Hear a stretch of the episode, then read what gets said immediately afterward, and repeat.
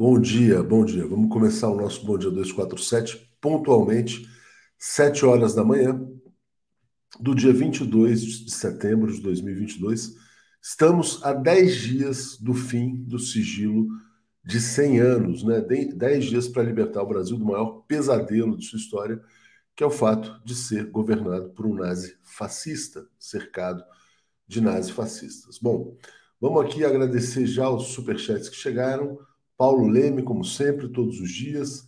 Luiz Benevides, The Economist, apoiando Lula no editorial, inclusive com divulgação e postagem paga no Facebook, onde o gado os chama de eco, ecomunista. Então, se a Economist está apoiando o ex-presidente Lula, vocês verem o grau de isolamento do Jair Bolsonaro. Até uma Guelpa nos lembra que faltam 10 dias para a vitória e 101 dias para a posse, para a grande festa da democracia no Brasil.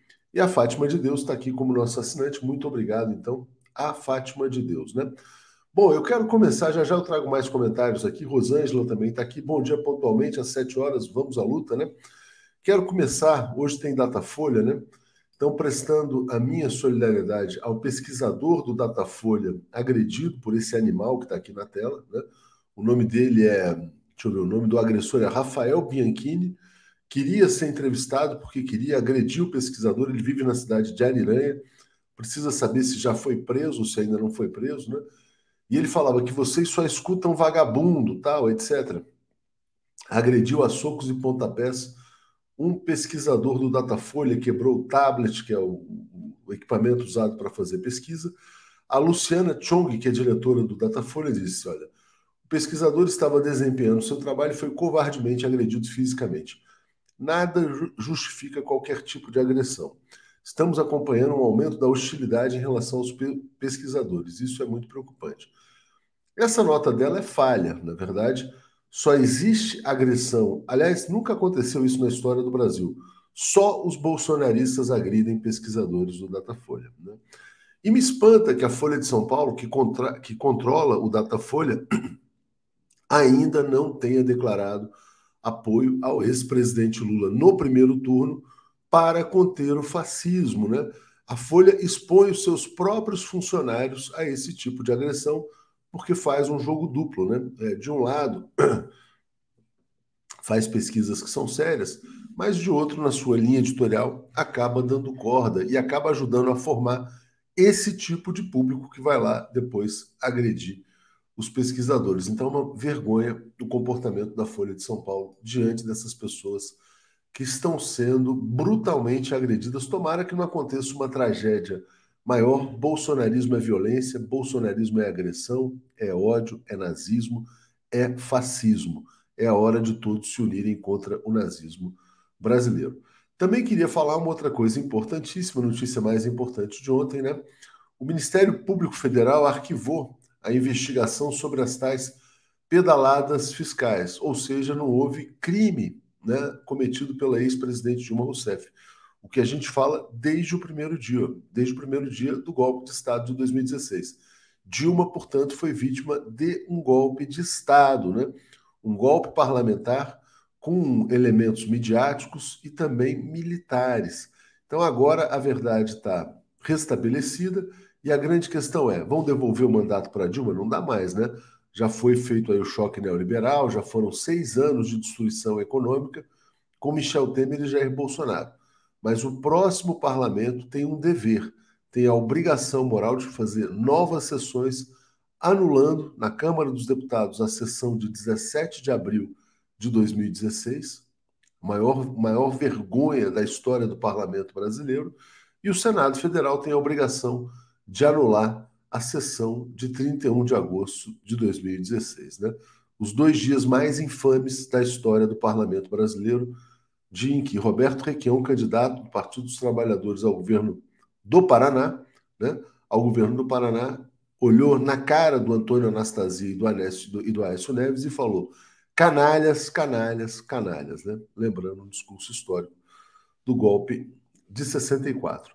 Zé Carlos, vamos juntos mudar o Brasil para um país de todos e felizes. É isso aí, vamos mudar esse país, porque foram seis anos de destruição, né?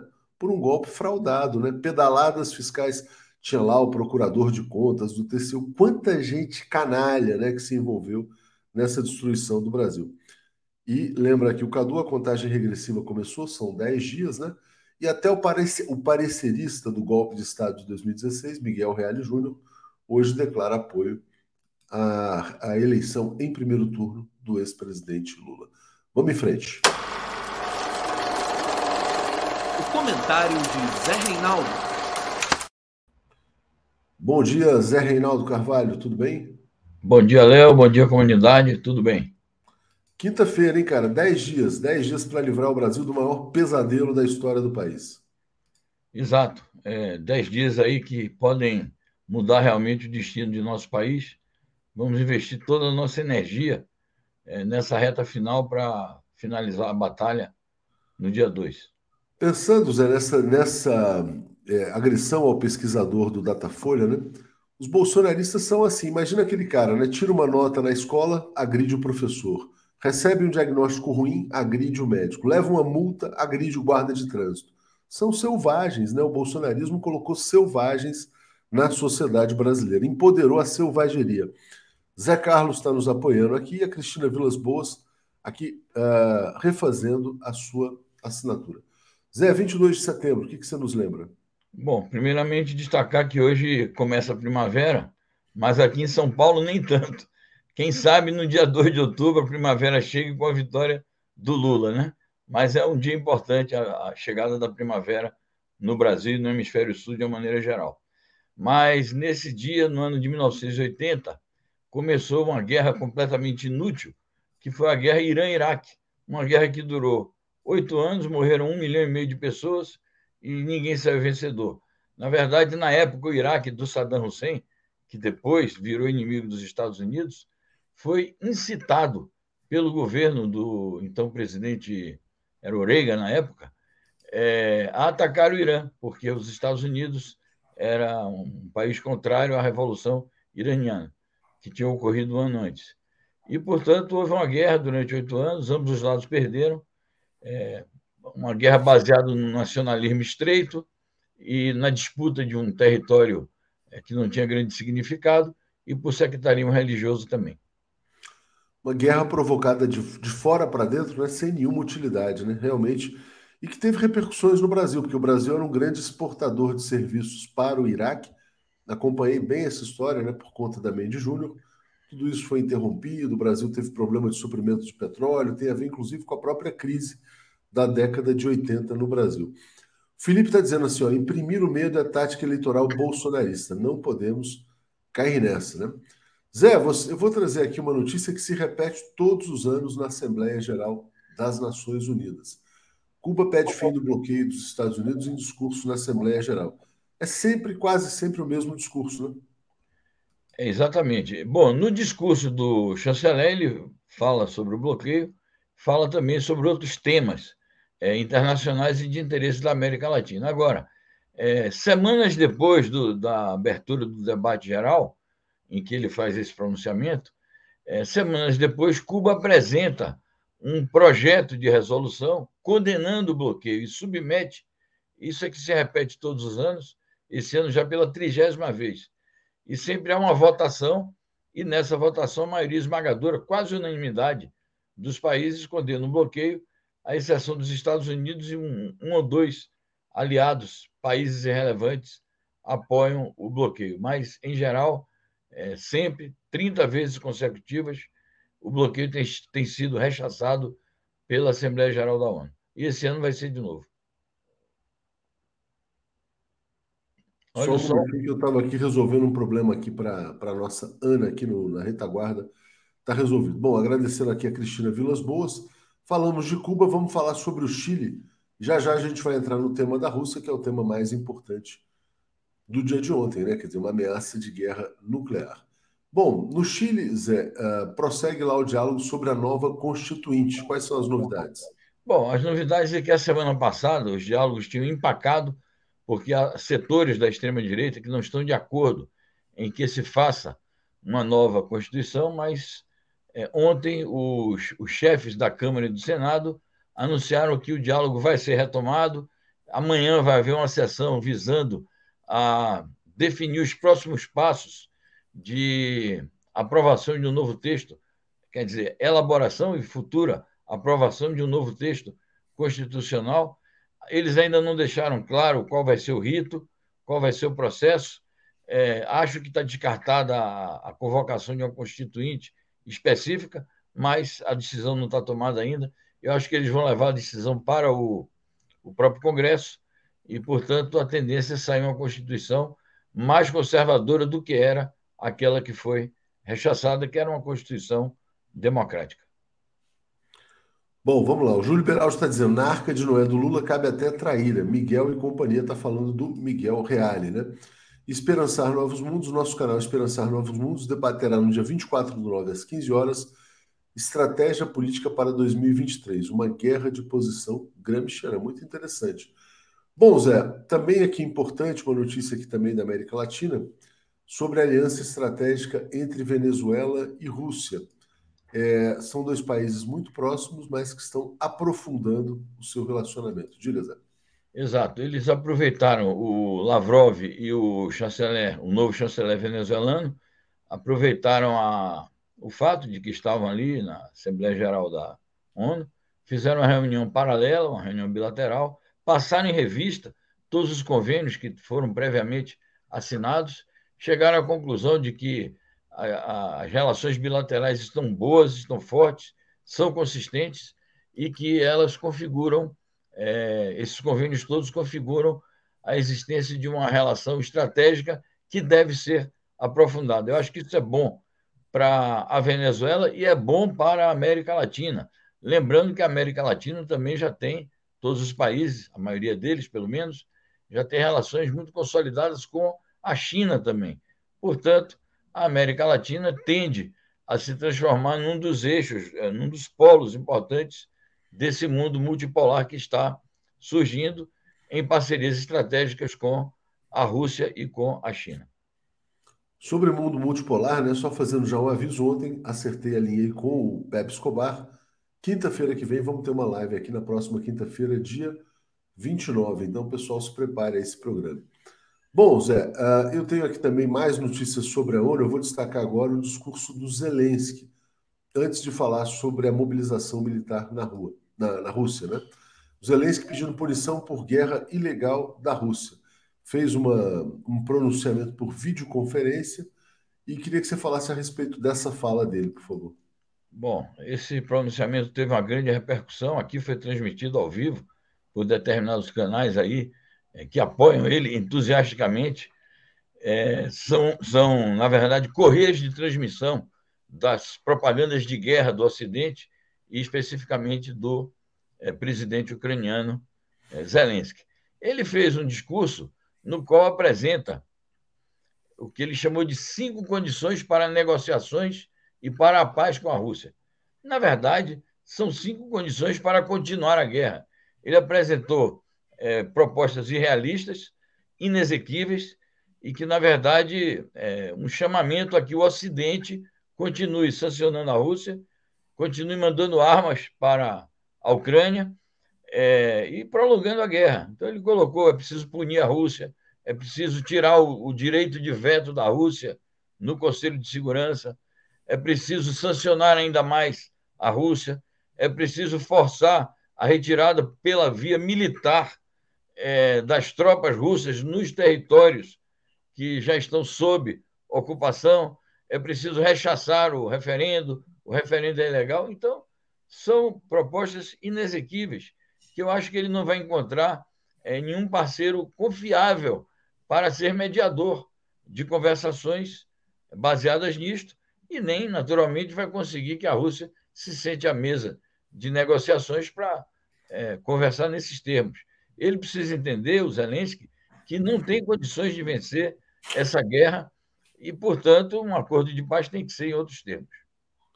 É, na verdade, tem que considerar, na verdade, os, as necessidades de segurança coletivas, né? E não apenas os seus próprios interesses. Aqui, com grande prazer, aqui bloqueando um apoiador de nazistas nesse instante e dando, dando sequência aqui ao programa. Zé, eu vou trazer uma outra notícia da ONU antes de falar sobre a mobilização militar na Rússia, né? Que é sobre Irã e Estados Unidos entrando em confronto sobre o acordo nuclear e direitos humanos. Explica para gente. Muito bem. É, eu quero dizer o seguinte, de uma maneira assim geral, a ONU, que deveria ser o palco de entendimentos, o palco de acordos, o palco de propostas que fomentam a paz no mundo, esta Assembleia da ONU, é, naturalmente a gente devia fazer uma pesquisa histórica para observar como foram outras, mas essa me parece que tem um certo ineditismo, porque é só confronto que a gente tem visto nessa Assembleia que está em curso. Então, um dos confrontos foi esse entre o presidente Ibrahim Raisi e o presidente Joe Biden, trocando acusações mútuas em torno dos direitos humanos e em torno da questão do pacto nuclear. O Biden chegou a dizer: não, mas a gente está afim de, de voltar ao, ao acordo do qual o, o Trump se retirou, o acordo foi assinado pelo Obama. Mas quando a gente vai ver as condições também que ele impõe para retornar ao acordo são condições inexequíveis para a parte iraniana. E faz acusações de que o Irã viola sistematicamente os direitos humanos, enquanto as armas nucleares, ele diz: nós nunca vamos permitir que o Irã tenha armas nucleares. Bom, o Irã retruca dizendo que não é sua intenção ter armas nucleares, mas não admite que um país, um terceiro país, uma potência internacional, determine o que o Irã deve ou não deve fazer. Ao mesmo tempo, é, o Irã rebate as acusações de violação dos direitos humanos, exigindo punição ao, no caso, ex-presidente Trump, que assassinou um dos principais comandantes militares do país, que foi o general Soleimani. Então, é, na verdade, é um diálogo entre surdos, são discursos antagônicos e mostra a, a impossibilidade de um acordo entre esses dois países. A propósito dos direitos humanos no Irã, eu adianto aqui uma questão que pode aparecer nos debates, é, que é sobre a morte dessa moça, que teria sido presa porque não estava usando véu, estaria violando uma das leis do país. É, o presidente iraniano se, se referiu ao assunto no seu discurso, dizendo o seguinte: o assunto está sob investigação e nós vamos dar, diz ele, é, satisfações é, à sua família e, se for o caso, reparações. Então, o tema é porque utilizaram a questão da morte dessa moça para dizer que ela foi assassinada pelo governo iraniano, e isso deu motivo à realização de manifestações anti-iranianas e, naturalmente, manifestações na base daquela, é, daquelas táticas da guerra híbrida. Então, é preciso dizer isso, que sobre o tema dos direitos humanos, o presidente do Irã afirmou que vai investigar é, as circunstâncias em que a moça foi morta. Leninha Sanches, a ONU é um puxadinho dos Estados Unidos, só favorece os norte-americanos, né? Cláudio Cunha, viva a presidenta Dilma, nós podemos dizer com orgulho que já sabíamos, né? Zé, a notícia mais importante do dia de ontem, muita gente assustada, né, temendo a guerra nuclear, essa mobilização extraordinária da Rússia, convocando reservistas, enfim. Qual é a situação atual uh, e se há ou não risco de uma guerra nuclear, Zé? Bom, a situação atual é, o seguinte, é, é a seguinte: a Rússia tem sido alvo, como diz o Lavrov, de uma frenética campanha é, militar por parte das potências ocidentais. Estão fazendo uma guerra, essas potências, contra a Rússia através da Ucrânia e fornecendo armamentos pesados à Ucrânia e é com base nesses armamentos que a Ucrânia avançou alguns quilômetros. É, na verdade, não inverteu as tendências da guerra, mas avançou alguns quilômetros sobre determinados territórios que já haviam sido conquistados pela Rússia. Além disso, a Rússia anunciou que apoia a realização dos referendos em quatro regiões. Então, os, os, os as autoridades de ocupação as autoridades nacionalistas pró-russas que estão nos territórios já ocupados pela Rússia anunciaram, em quatro regiões, anunciaram que vão fazer referendos para se incorporar à Rússia, o que significa que esses territórios poderão se tornar territórios russos. E em caso de ataque a esses territórios, a partir desta nova condição, que, na minha opinião, inevitavelmente vai ocorrer, esses territórios vão se incorporar a Rússia. Então, em caso de ataque a esses territórios, isto configurará um ataque à Rússia.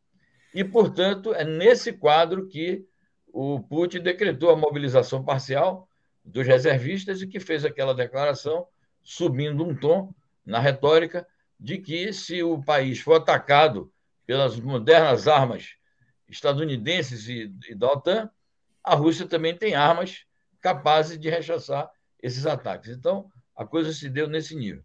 O risco de uma, de uma troca de, de, de, de tiros, de armas nucleares, pelo menos táticas, existe. Né? Eu acho que o risco de uma confrontação nuclear geral que leve à destruição do mundo, isso, na minha opinião, não está no horizonte. Mas o risco de uso, porque hoje em dia há armas táticas é, de um poderoso efeito destruidor, mas que fica localizado. Eu acho que esse risco existe, mas é, quero aqui dizer que a minha opinião é que tudo deve ser feito para evitar o uso, mesmo das armas nucleares táticas. Armas nucleares são armas é, dissuasórias, armas, digamos, defensivas, e não devem ser usadas como é, uma primeira opção de ataque. A frase que ficou muito gravada, guardada, Zé, foi o Vladimir Putin dizendo que ele não está blefando, né? Então, pelas atitudes recentes aí do Putin, eu acho que ele também não pode ser subestimado, né? É, você acredita que, em caso de agressão, ele seria o primeiro a fazer uso de uma arma nuclear? Bom, eu, eu, acho difícil a gente saber o que é que o Putin vai dizer, é muito difícil saber o que é que o Estado-Maior russo está planejando, e mais difícil ainda o que vai na cabeça de um líder é, de uma potência tão relevante como é a Rússia. Eu espero que esse conflito não chegue a, a esse ponto, não se generalize, não escale, porque nós devemos ter consciência plena é, de que a segurança internacional fica como um todo ameaçada e é preciso que as outras forças relevantes do cenário internacional entrem em cena. Ontem mesmo a, a, o porta-voz da chancelaria chinesa deu uma declaração sem se referir a qualquer uma das partes, mas dizendo que era preciso baixar o tom, que era preciso conversar, era preciso encontrar termos de entendimento. Então, é, eu acho que é preciso ter um pouco de prudência em relação a isso. Mas a possibilidade existe, claro, de que pelo menos as armas nucleares táticas sejam usadas, existe. É, e espero que o Ocidente também compreenda o perigo da situação e não, não continue fustigando e atacando a Rússia e fornecendo essas armas à Ucrânia. E, portanto, quem sabe, né, quem sabe o ex-presidente Lula eleito não possa ser um grande mediador de uma paz mundial. Né? Obrigado sabe? a Bárbara Ferreira Arena, que sempre entusiasta do mundo multipolar.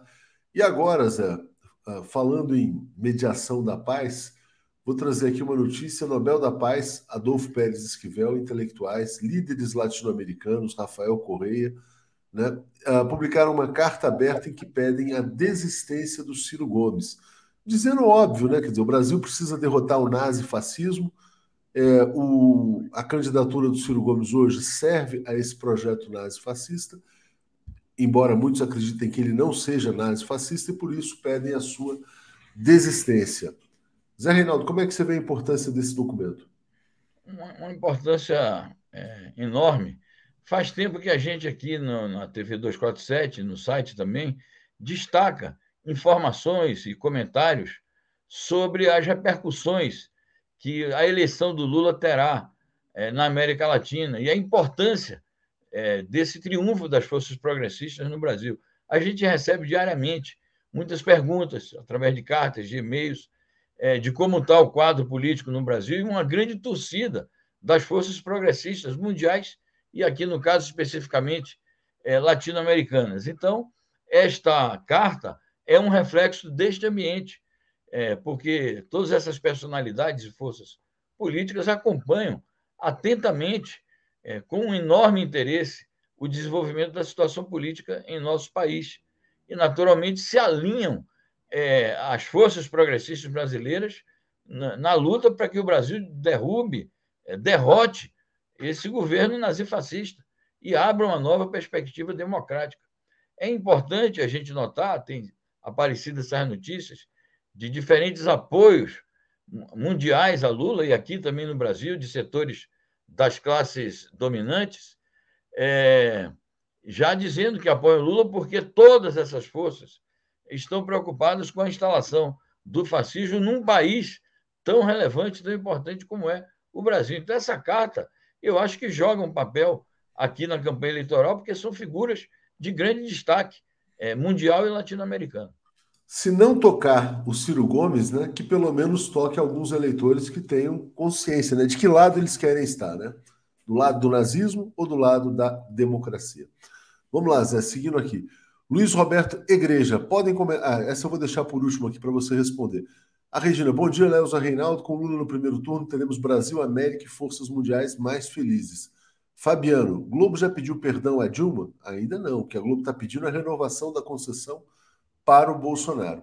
E o Luiz Roberto Igreja fala: podem comentar a notícia de reservistas da Rússia tentando desertar do país, levando Putin a impor restrições de saída do país. Muita gente tentou sair do país, né? inclusive os preços das passagens dispararam. Obviamente, ninguém quer ir para uma guerra, né? Foi uma convocação. Então, eu te peço para falar a respeito disso também. Bom, essa notícia circulou ontem, como circularam também notícias de manifestações. As imagens não são muito claras sobre as dimensões das manifestações ocorridas em Moscou, é, com muitos choques com a polícia. É, eu, sinceramente, não sei se essa, esse boom que houve de viagens. Ali apareciam famílias, crianças, mulheres é, viajando. Eu, eu não vi uma movimentação assim de jovens, é, grandes contingentes de jovens nos aeroportos, que os reservistas são pessoas jovens ainda. Então, eu francamente não sei, eu quero apurar melhor qual é a correlação de, que há entre o anúncio do Putin de mobilizar os reservistas e esse boom de, de, de viagens para o exterior. É algo que, para mim, não ficou muito claro, não. E eu não confio é, cegamente nas informações que vêm dessas agências. É, tem muita propaganda também, né? Obrigado aqui ao Dimas, lembrando, torne-se membro. A gente esqueceu de saudar os cruzeirenses, né, Zé? O Cruzeiro subiu para a primeira divisão gloriosamente ontem, ganhou de 3 a 0 do Vasco. Parabéns aos cruzeirenses, vai chegar com tudo na primeira divisão ano que vem. E uma última notícia aqui, internacional local, o governo Biden defendeu nas urnas e cooperação sobre meio ambiente. Transcorreu muito bem a, a reunião, viu, Zé, entre Lula, Celso Amorim, Jacques Wagner e o embaixador interino dos Estados Unidos no Brasil. É isso, esse compromisso é, em defesa do TSE, do resultado, e uma proposta de cooperação na área ambiental. Diga. É isso, transcorreu dentro do que estava previsto, nós comentamos isso aqui ontem. Eu acho que é positivo que se realize uma reunião desse tipo, mostra também a estatura do presidente Lula. Ele já, já é provado como um grande estadista, com grande capacidade diplomática, muito bem assessorado pelo Celso Amorim, que é chanceler da política externa ativa e altiva. Então, acho que está bem, está tá nos conformes. E é importante, eu reafirmo que é importante que o Brasil mantenha relações corretas com os Estados Unidos. O que nós não devemos nunca tolerar é qualquer tentativa de interferência em nossos assuntos internos, mas eu tenho certeza de que, sob a liderança do Lula, o Brasil jamais vai permitir é, esse tipo de interferência. Venha de onde vier. É, exatamente. Reunião de alto nível, mas mantendo, preservando a independência e soberania dos dois países. Zé, te agradeço muito. Vou chamar aqui o Paulo e o Alex para a gente seguir no nosso bom dia. Muito bem. Bom dia, obrigado. Tchau, tchau. Bom programa. Abraço. Alex Sonic e Paulo Moreira Leite.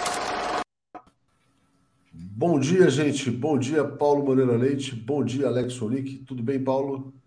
Bom dia, Tuxo. Bom dia, Alex. Bom dia a todos e todas. Bom dia, Alex. Tudo em paz? Bom dia, tudo em paz. Bom dia, Léo. Bom dia, Paulo. Bom dia a todo mundo.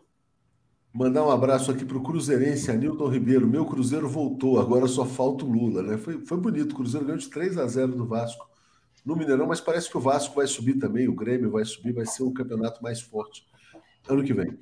Inês Barbosa está dizendo: né, a sociedade tem que parar de tratar Ciro como um menino mimado. Ele desrespeita o povo e as instituições, inclusive seu próprio partido. Ciro é perda total. Gente, quero rodar um vídeo aqui para vocês rapidinho, para a gente começar a já entrar no primeiro tema, que é a importância desse posicionamento do Miguel Reale Júnior. Vamos lá. É importante que se vote Lula no primeiro turno para que o país não viva sobressaltos. É importante saber que não teremos mais com Lula ameaça de golpe. Não teremos mais um presidente indo à praça pública apoiar o fechamento do Congresso. Não teremos mais um presidente indiferente à dor daqueles que sofrem como sofreram na pandemia. Não teremos mais um presidente indiferente à queimada da Amazônia e à destruição do nosso meio ambiente. Não teremos mais um presidente que elege como herói nacional um torturador como o Major Ustra não teremos mais um presidente indiferente àquilo que sofre a população mais pobre desse país. É por isso que eu acho que devemos resolver isso no primeiro turno, para tirar o Brasil dos sobressaltos. Mensagem direta, né? Um cara muito ligado ao PSDB apresentou o, o parecer do pedido de impeachment do golpe de Estado contra Dilma, mas está aí defendendo Lula no primeiro turno. Como é que você vê essa posição do Reale Júnior, Paulo? Eu acho muito importante. O Reale Júnior é, um, é um jurista com uma história própria. Ele é filho do Miguel Reale, que foi reitor da USP, foi um, grande jurista, é, mas ele tem uma, tem, uma, tem uma história própria. Ele fez sua vida política ao lado de um democrata brasileiro, que é Ulisses Guimarães. Depois eu acho que ele andou assim meio. Uh, andou, andou por vários caminhos, mas eu acho que ele mantém uma, um perfil de quem tem o direito e de quem, quando fala, faz uma declaração desse tipo, deve ser uh, uh, respeitado e aplaudido. Até porque uh, eu não sei que se, que se ele tem algum tipo de interesse, de ambição de cargo, eu não sei se ele tem isso, é um sujeito posicionado. Normalmente ele toma posições coerentes.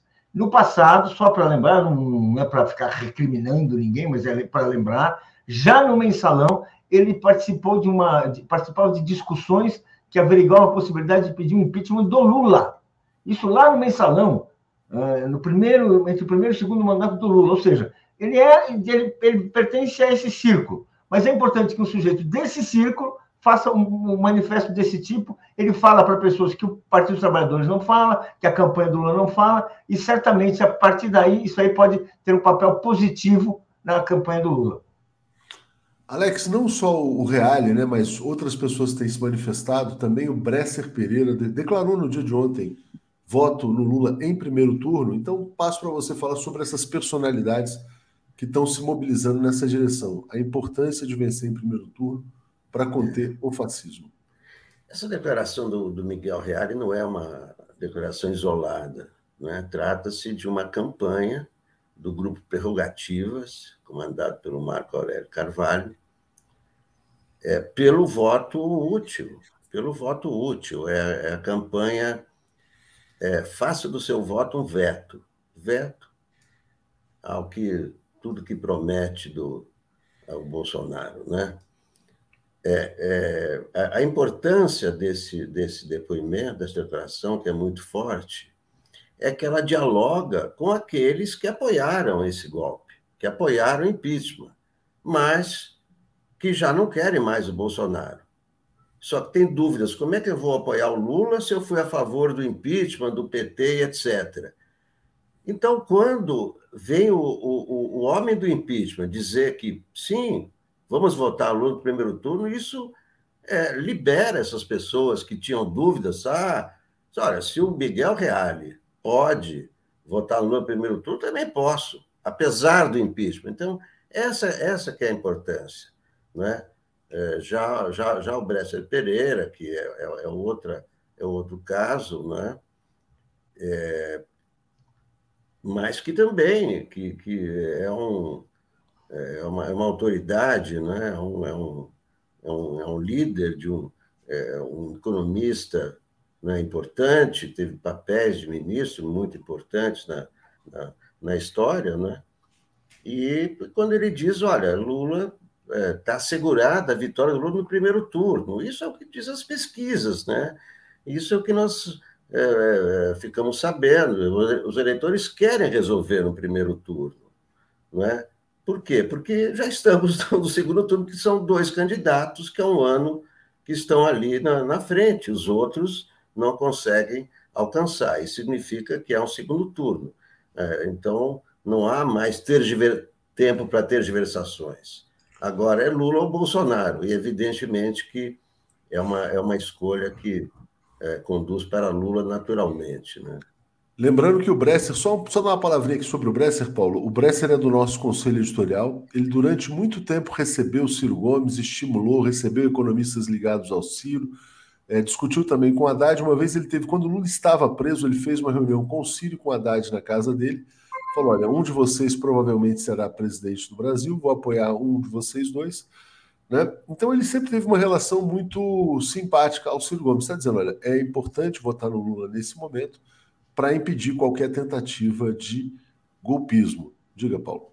Eu ia justamente falar do, do, do Bresser, porque o Bresser tem uma outra história, né? O Bresser ele tem uma consistência, ele tem uma evolução política do, daquele cidadão que sempre pensou por, com a própria cabeça, eh, foi ministro de vários governos, né, até o célebre plano Bresser, ele teve uma ideia excelente, uma época que estava em debate a, a dívida externa, ele fez um projeto que foi, uh, foi muito criticado, mas na verdade era um projeto excelente que ele fez, uma autoria, um sujeito de ideias próprias, né?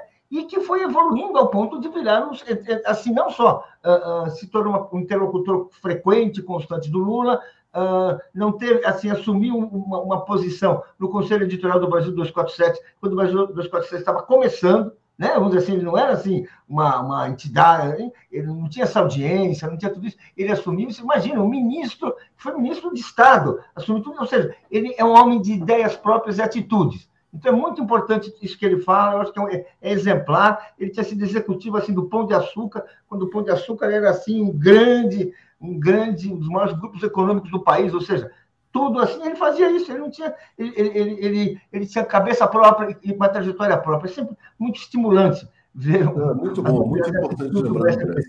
É, e o Bresser é, é o economista brasileiro com maior produção acadêmica internacional e mais reconhecido. Li Oliveira está dizendo: olha, fala bem parecido com Ulisses, né? Lembrando aqui do Reale. Daniela De Santos, no dia 2, aperte 1, um, aperte o 3 e mande Bolsonaro para o xadrez. Triveni Cripá, Brizola sempre, Lula já. Fernando Brito do Tijolaço, eu estava lá. Cláudia Barrela, tá bom, Real, agora só falta pedir desculpas para a presidenta Dilma.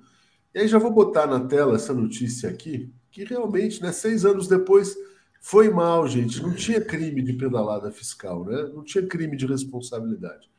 Diga, Paulo, na sequência, Alex, aí sobre essa questão do golpe. Diga lá, Paulo. Pois é, é inacreditável Quer dizer, aquilo que todos sabiam, porque essa, essa, essa, essa atitude do, MP, do, do Ministério Público, é assim, todos sabiam que não havia prova.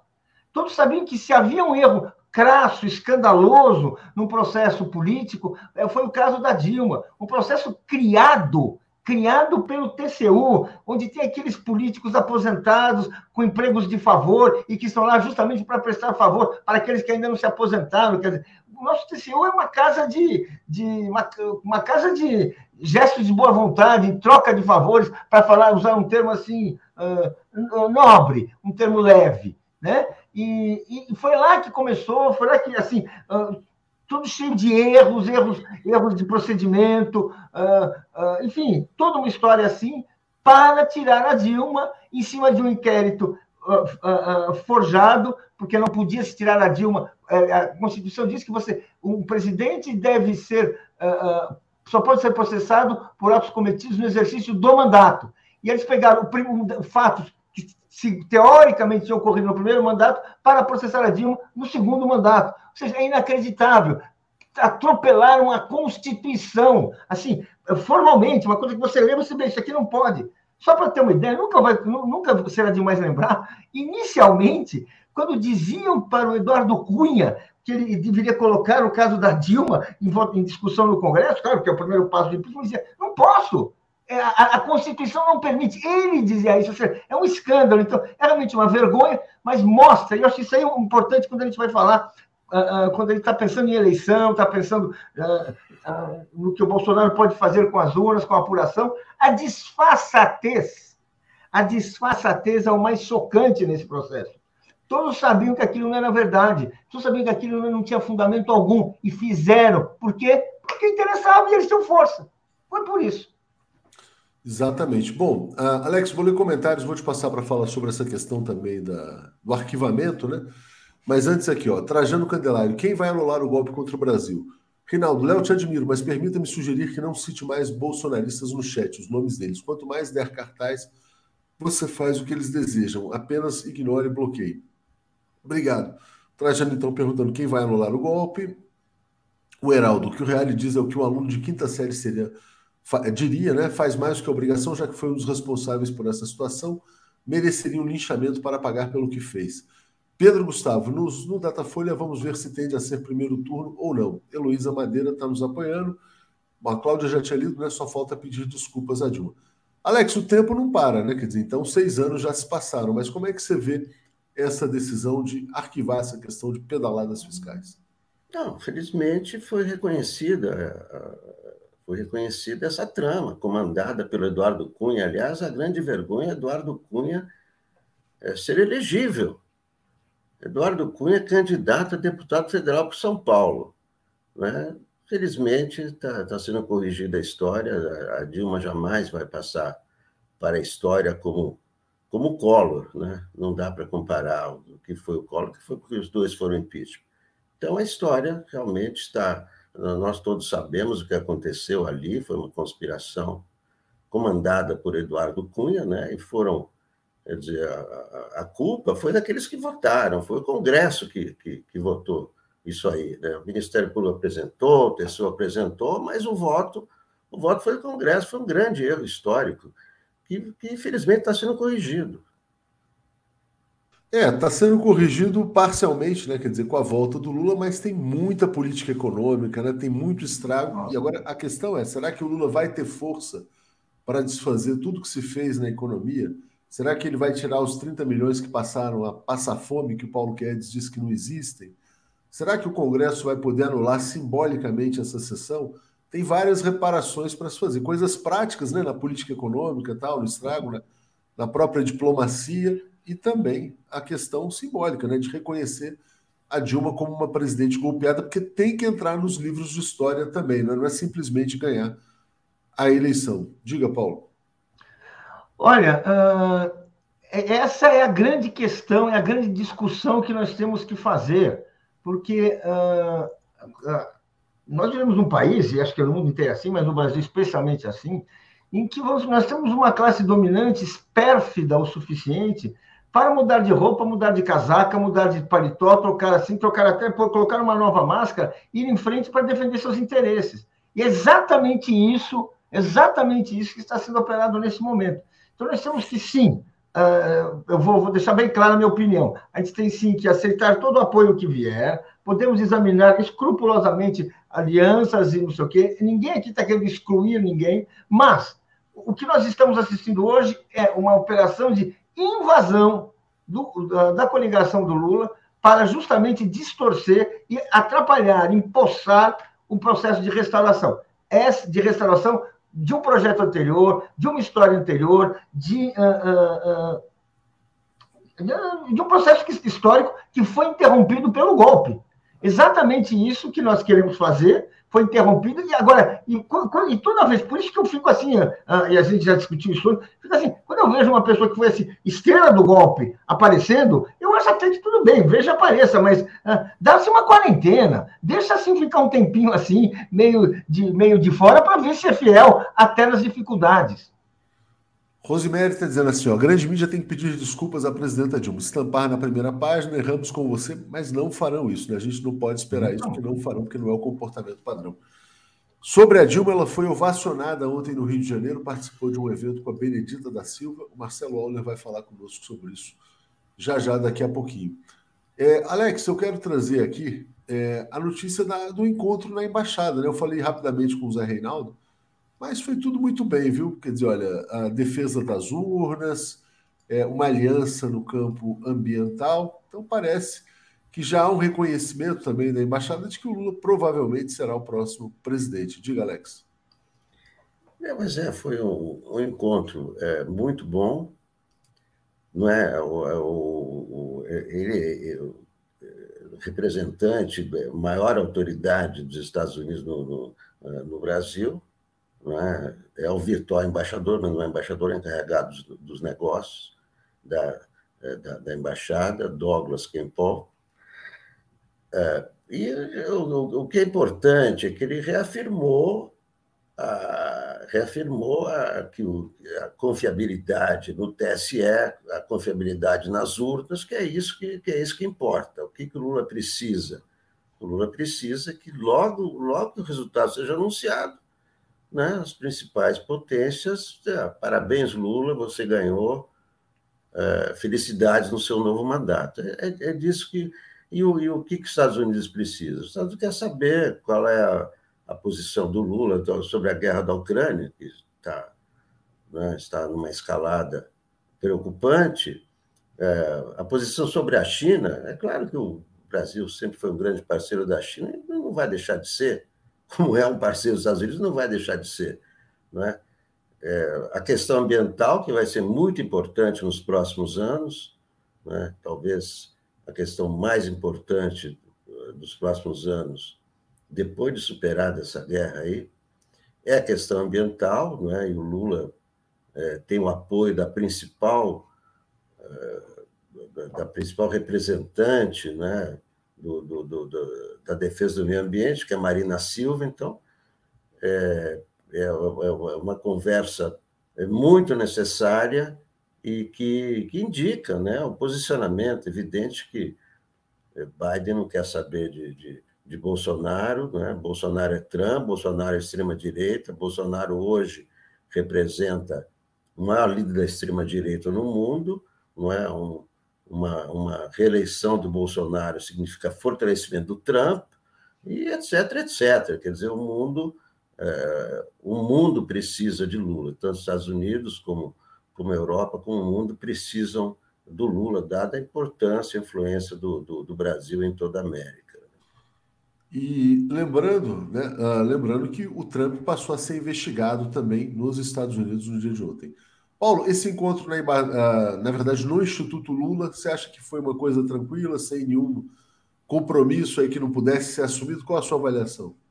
Eu acho, eu acho muito importante, é evidente, é importante, é necessário que a campanha do Lula faça, estabeleça, tenha contatos com todas as forças políticas, né? Esse, eu acho esse dado importante. E eu queria falar uma coisa a mais. Os Estados Unidos tiveram, na eleição do Bush filho, uma experiência traumática que o Brasil, que nós, nós brasileiros, interessados em, na eleição do Lula, interessados na democracia, podíamos ficar atentos ocorreu, não sei se vocês já, se vocês já esqueceram, nos Estados Unidos a eleição do Bush filho, assim, o favor, todo mundo dava como certo que o Al Gore seria eleito, ele, ele, tava, ele liderava a maioria das pesquisas, e teve uma fraude.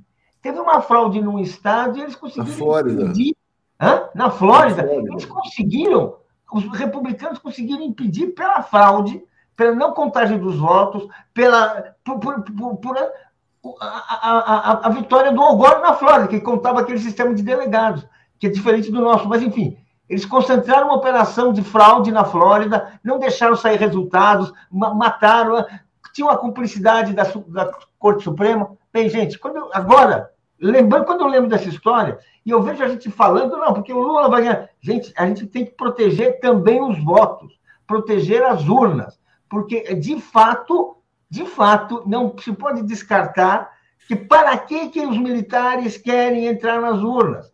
É só para conferir. Eles são bons cidadãos, estão assim, muito preocupados com a lisura do pleito? Não, gente.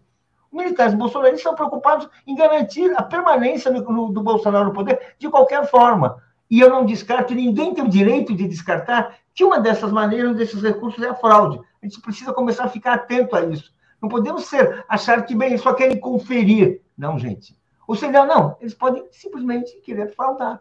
Que é o mais, a forma mais simples do Bolsonaro permanecer no governo é fraudar o voto. É criar uma baderna na, na contagem de votos, que foi o que fez o Bush. E conseguiu um mandato, depois conseguiu o segundo mandato, mudou a história do mundo, invadiu o Iraque por causa desse caso, por causa de uma fraude numa eleição presidencial. Ou seja, então a gente está falando de uma eleição que é um país como o nosso, com a importância estratégica do nosso, a gente não pode ficar apenas achando que vamos ter, temos mais votos e vamos ganhar. Temos mais votos, mas eles podem ser roubados.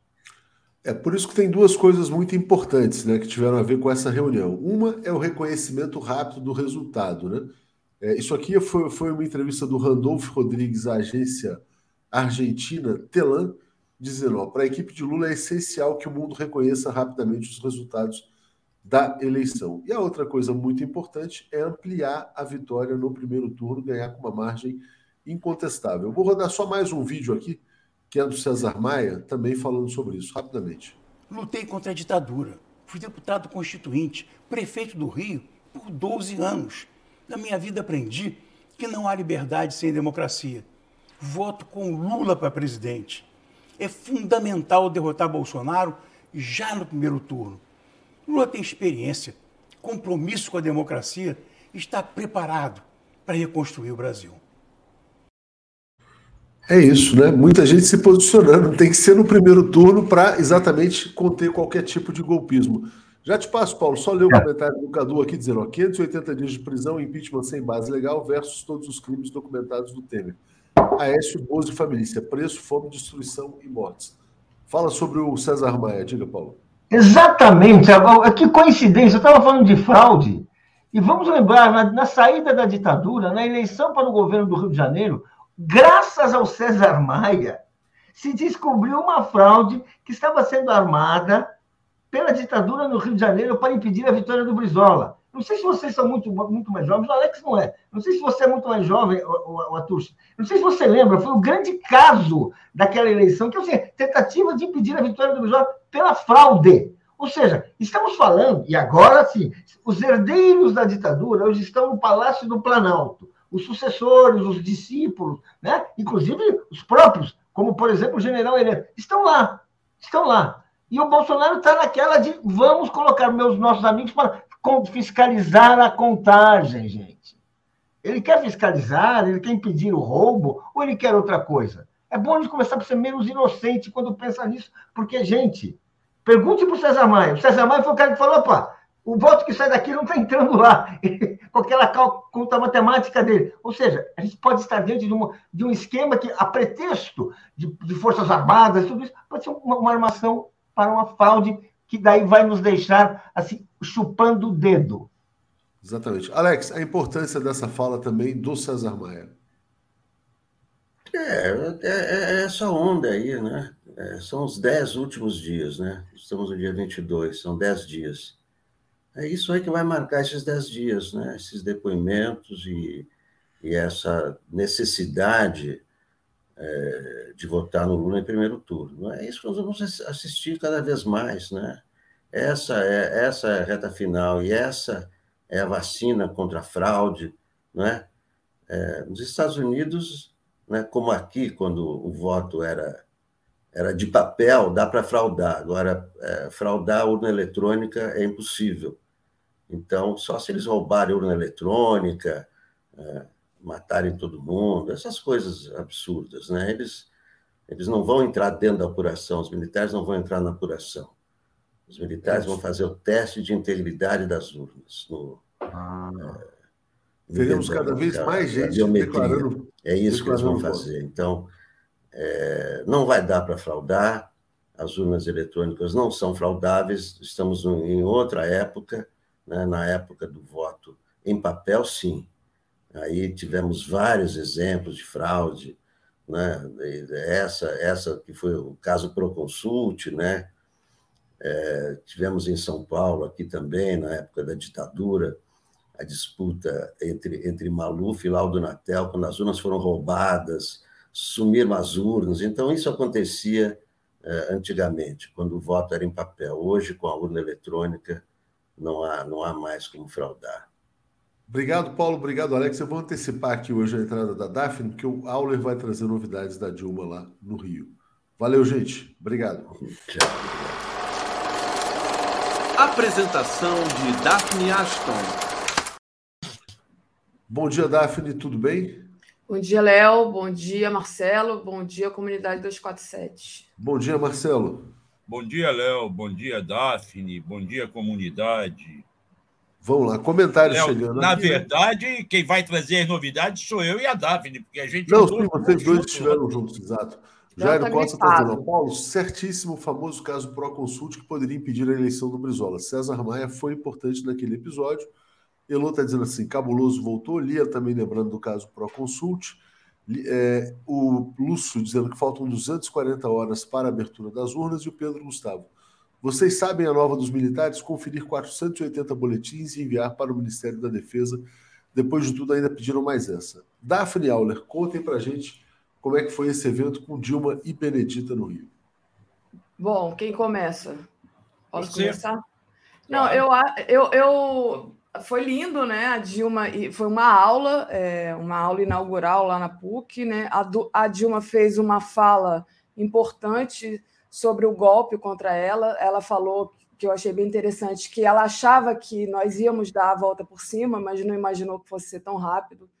falou do preço da paridade internacional do petróleo como uma questão, e essa questão energética influiu ali é, na questão do golpe, né? Mas a fala mais bonita que eu achei, e eu acho que o Auler também achou, foi sobre a mobilização popular e como isso é importante é, depois, caso o Lula seja eleito, né, e vai ser eleito, para dar sustentação ao novo governo, né? E, e o trabalho que nós vamos ter para manter esse novo governo. Ela foi aplaudidíssima, como todos os lugares que ela tem ido. A Benedita também foi aplaudidíssima. Elas lembraram da PEC das empregadas domésticas. Eu acho assim que eu fico muito satisfeita toda vez que a Dilma é, é, chega em qualquer lugar que vai, as pessoas fazem questão de aplaudi-la e aplaudi-la de pé. Então, eu, eu fico muito emocionada com essa volta por cima da Dilma, né, Aula? A verdade veio à tona, disse a Dilma. Disse aqui, diga lá, Marcelo, e agradecendo aqui ao Adalberto como assinante. Fala, Marcelo. Não, eu acho o seguinte: é a segunda vez que eu e Daphne tivemos com a Dilma nos últimos dez dias, né? Na semana anterior, ela veio no encontro dos eleitores do Adi Damus lá na ABI foi quando eu e, e Daphne entrevistamos e ela falou da importância de se eleger Lula no primeiro turno, da campanha do boca a boca, com clamor todos os militantes a irem para as ruas para trazer o tiquinho de voto que falta. E aí, agora, ela veio com esse discurso, como a Daphne falou, da importância de se manter a mobilização, mesmo após a vitória, porque durante o governo é preciso a participação popular. Esta é uma questão que já vem sendo batida há muito tempo. Gilberto Carvalho fala isso, Frei Beto fala isso, várias pessoas falam da necessidade do governo Lula, ainda mais um governo que vai ser composto com forças políticas variadas, como a turma que saiu do PSDB, com a turma que está chegando César Maia, que está chegando junto com Marcelo Freixo. E isto vai exigir uma mobilização do, da população, e principalmente dos militantes do PT, das entidades, das associações de sociedade civil, para a defesa da manutenção e da recuperação do que se perdeu com o governo Bolsonaro. Esse é um ponto importante. Eu até falei, a eu e a Daphne, na, na despedida com a Dilma, disse, presidente, a senhora precisa falar com, com a gente sobre isso. E ela topou. Disse, hoje não dá, mas vamos marcar. Acho que temos que trazê-la aqui na TV 247, eu e Daphne vamos tentar fazer isso, para ela falar especificamente dessa questão da mobilização popular. Agora, impressionante para mim também, Léo, é que a PUC, ontem, onde ela foi, pelo convite do Comitê Graúna, que é um comitê criado dentro da PUC, só jovens. Era isso que eu ia falar. Jovens, jovens que não assistiram o governo Lula e mal assistiram o governo Dilma. Exato. Ou seja, não é a militância petista antiga, que eu já falei várias vezes para você, que encontra com a gente na rua, que cumprimenta, que manda abraço, que fala que nos ouve no 247. Ali ninguém nos conhecia. Eu e Daphne passamos ali desconhecidos. Não são ouvintes do 247, aqueles jovens. Infelizmente, ainda não são. Tá? Mas ali tem uma juventude que está na rua. E isto mostra aí a outra questão do clima de mudança, do arrastão de mudança que está chegando. Mas é muito importante, né, gente? Quer dizer, que essa decisão tenha vindo agora, às vésperas da eleição, né? Porque confirmam, na verdade, as duas verdades históricas que a gente sustenta. Dilma, vítima de um golpe de Estado, Lula, um ex-preso político. E concordo plenamente com o que diz aqui a Neide Praciano. Dilma foi caçada por ser honesta. Sem complementar algo, Marcelo. Não, é. E ela coloca o seguinte: o golpe, o Bolsonaro não foi é, culpado, responsável pelo golpe que me tirou. O Bolsonaro é consequência do golpe. Exato. Ela tem falado muito isso. O Bolsonaro é consequência do golpe. É isso. E agora Daphne, temos que tirar o Bolsonaro. 12 mil, 12 mil pessoas ao vivo, uma audiência muito boa. Vou agradecer a todos, pedir que sejam membros, assinantes ou apoiem no Pix, que está aí na tela, né? pix.brasil247.com.br e vou deixar com vocês que ainda temos hoje André Constantini, Joaquim de Carvalho, Tereza Cruvinel. Valeu, e aí, Valeu. Perfeito. Valeu, Léo. Bom dia. Bom, André, André, Marcelo, queria que a gente falasse agora, porque depois desse evento da Dilma com a Benedita na PUC, teve o evento dos brisolistas com Lula no primeiro turno, lá no Sindicato dos Engenheiros. Né? A gente, é, você, na verdade, você entrou para fazer a sua parte no Boa Noite, eu fiquei lá no auditório assistindo, e teve falas importantes ali, presenças importantes lá. É, brisolistas históricos, né? Bom, a, a, a figura ali mais, digamos, é, que, que, mais me chamou a atenção foi a figura do Brizola Neto, que é neto do Brizola, mas tinham figuras antigas, né? Como o Vivaldo Barbosa, o próprio professor Chico Teixeira estava lá mediando a mesa. É, junto com o presidente do sindicato, tinha o Fernando Brito, que você me apresentou, a Marta Alencar também. Queria que você falasse um pouco desse movimento dos brisolistas com Lula é, já no primeiro turno, e esse racha né, do PDT, digamos assim. Deixa eu falar, Davi, vamos recuperar um pouco antes. Às duas horas da tarde ontem, e aí eu convido o telenauta que não ouviu a, a assistir, está aí na, no, no corte da, da, do TV 247, eu acho, eu entrevistei o Orlando Zacconi, um delegado de Polícia Civil que criou o movimento antifascista, policiais antifascismo, e que é candidato pelo PDT a deputado federal. Nesta conversa, falamos muito dessa questão da candidatura Ciro. Ele defende que o Ciro vá até o final e diz que também não depende dele, porque o PDT e o Ciro já disseram que não vão retirar. Ele reconhece que é um direito do PT fazer a campanha do voto útil, que é legal isso mas ele defende que isto não gere um clima de animosidade a ponto que depois, havendo um segundo turno, ou mesmo no governo petista, o PDT ou a turma do PDT não possa vir a apoiar. Ele diz que se houver segundo turno, o Ciro não vai apoiar, como já disse, mas o PDT certamente vai apoiar. Então mostra. E agora o Zacone me diz assim: mas esse encontro que vai ter no Sindicato dos Engenheiros são muito expeditistas. Na verdade, são muito expeditistas, porém são trabalhistas. O professor Chico, é, o professor Chico Teixeira. O Teixeira, da UFRJ, a Marta Alencar, jornalista, e hoje é mais produtora cultural do que jornalista, mas era o braço direito do Brizola. O Fernando Brito era quem escrevia os tijolaços do Brizola. Você estava ali com Vivaldo Barbosa, que foi da liderança do PDT. Você tinha o PDT, os trabalhistas históricos que criaram. O, o, o, o Chico Teixeira, lembra? Que ele fundou o PDT junto com o Brizola e com toda essa turma.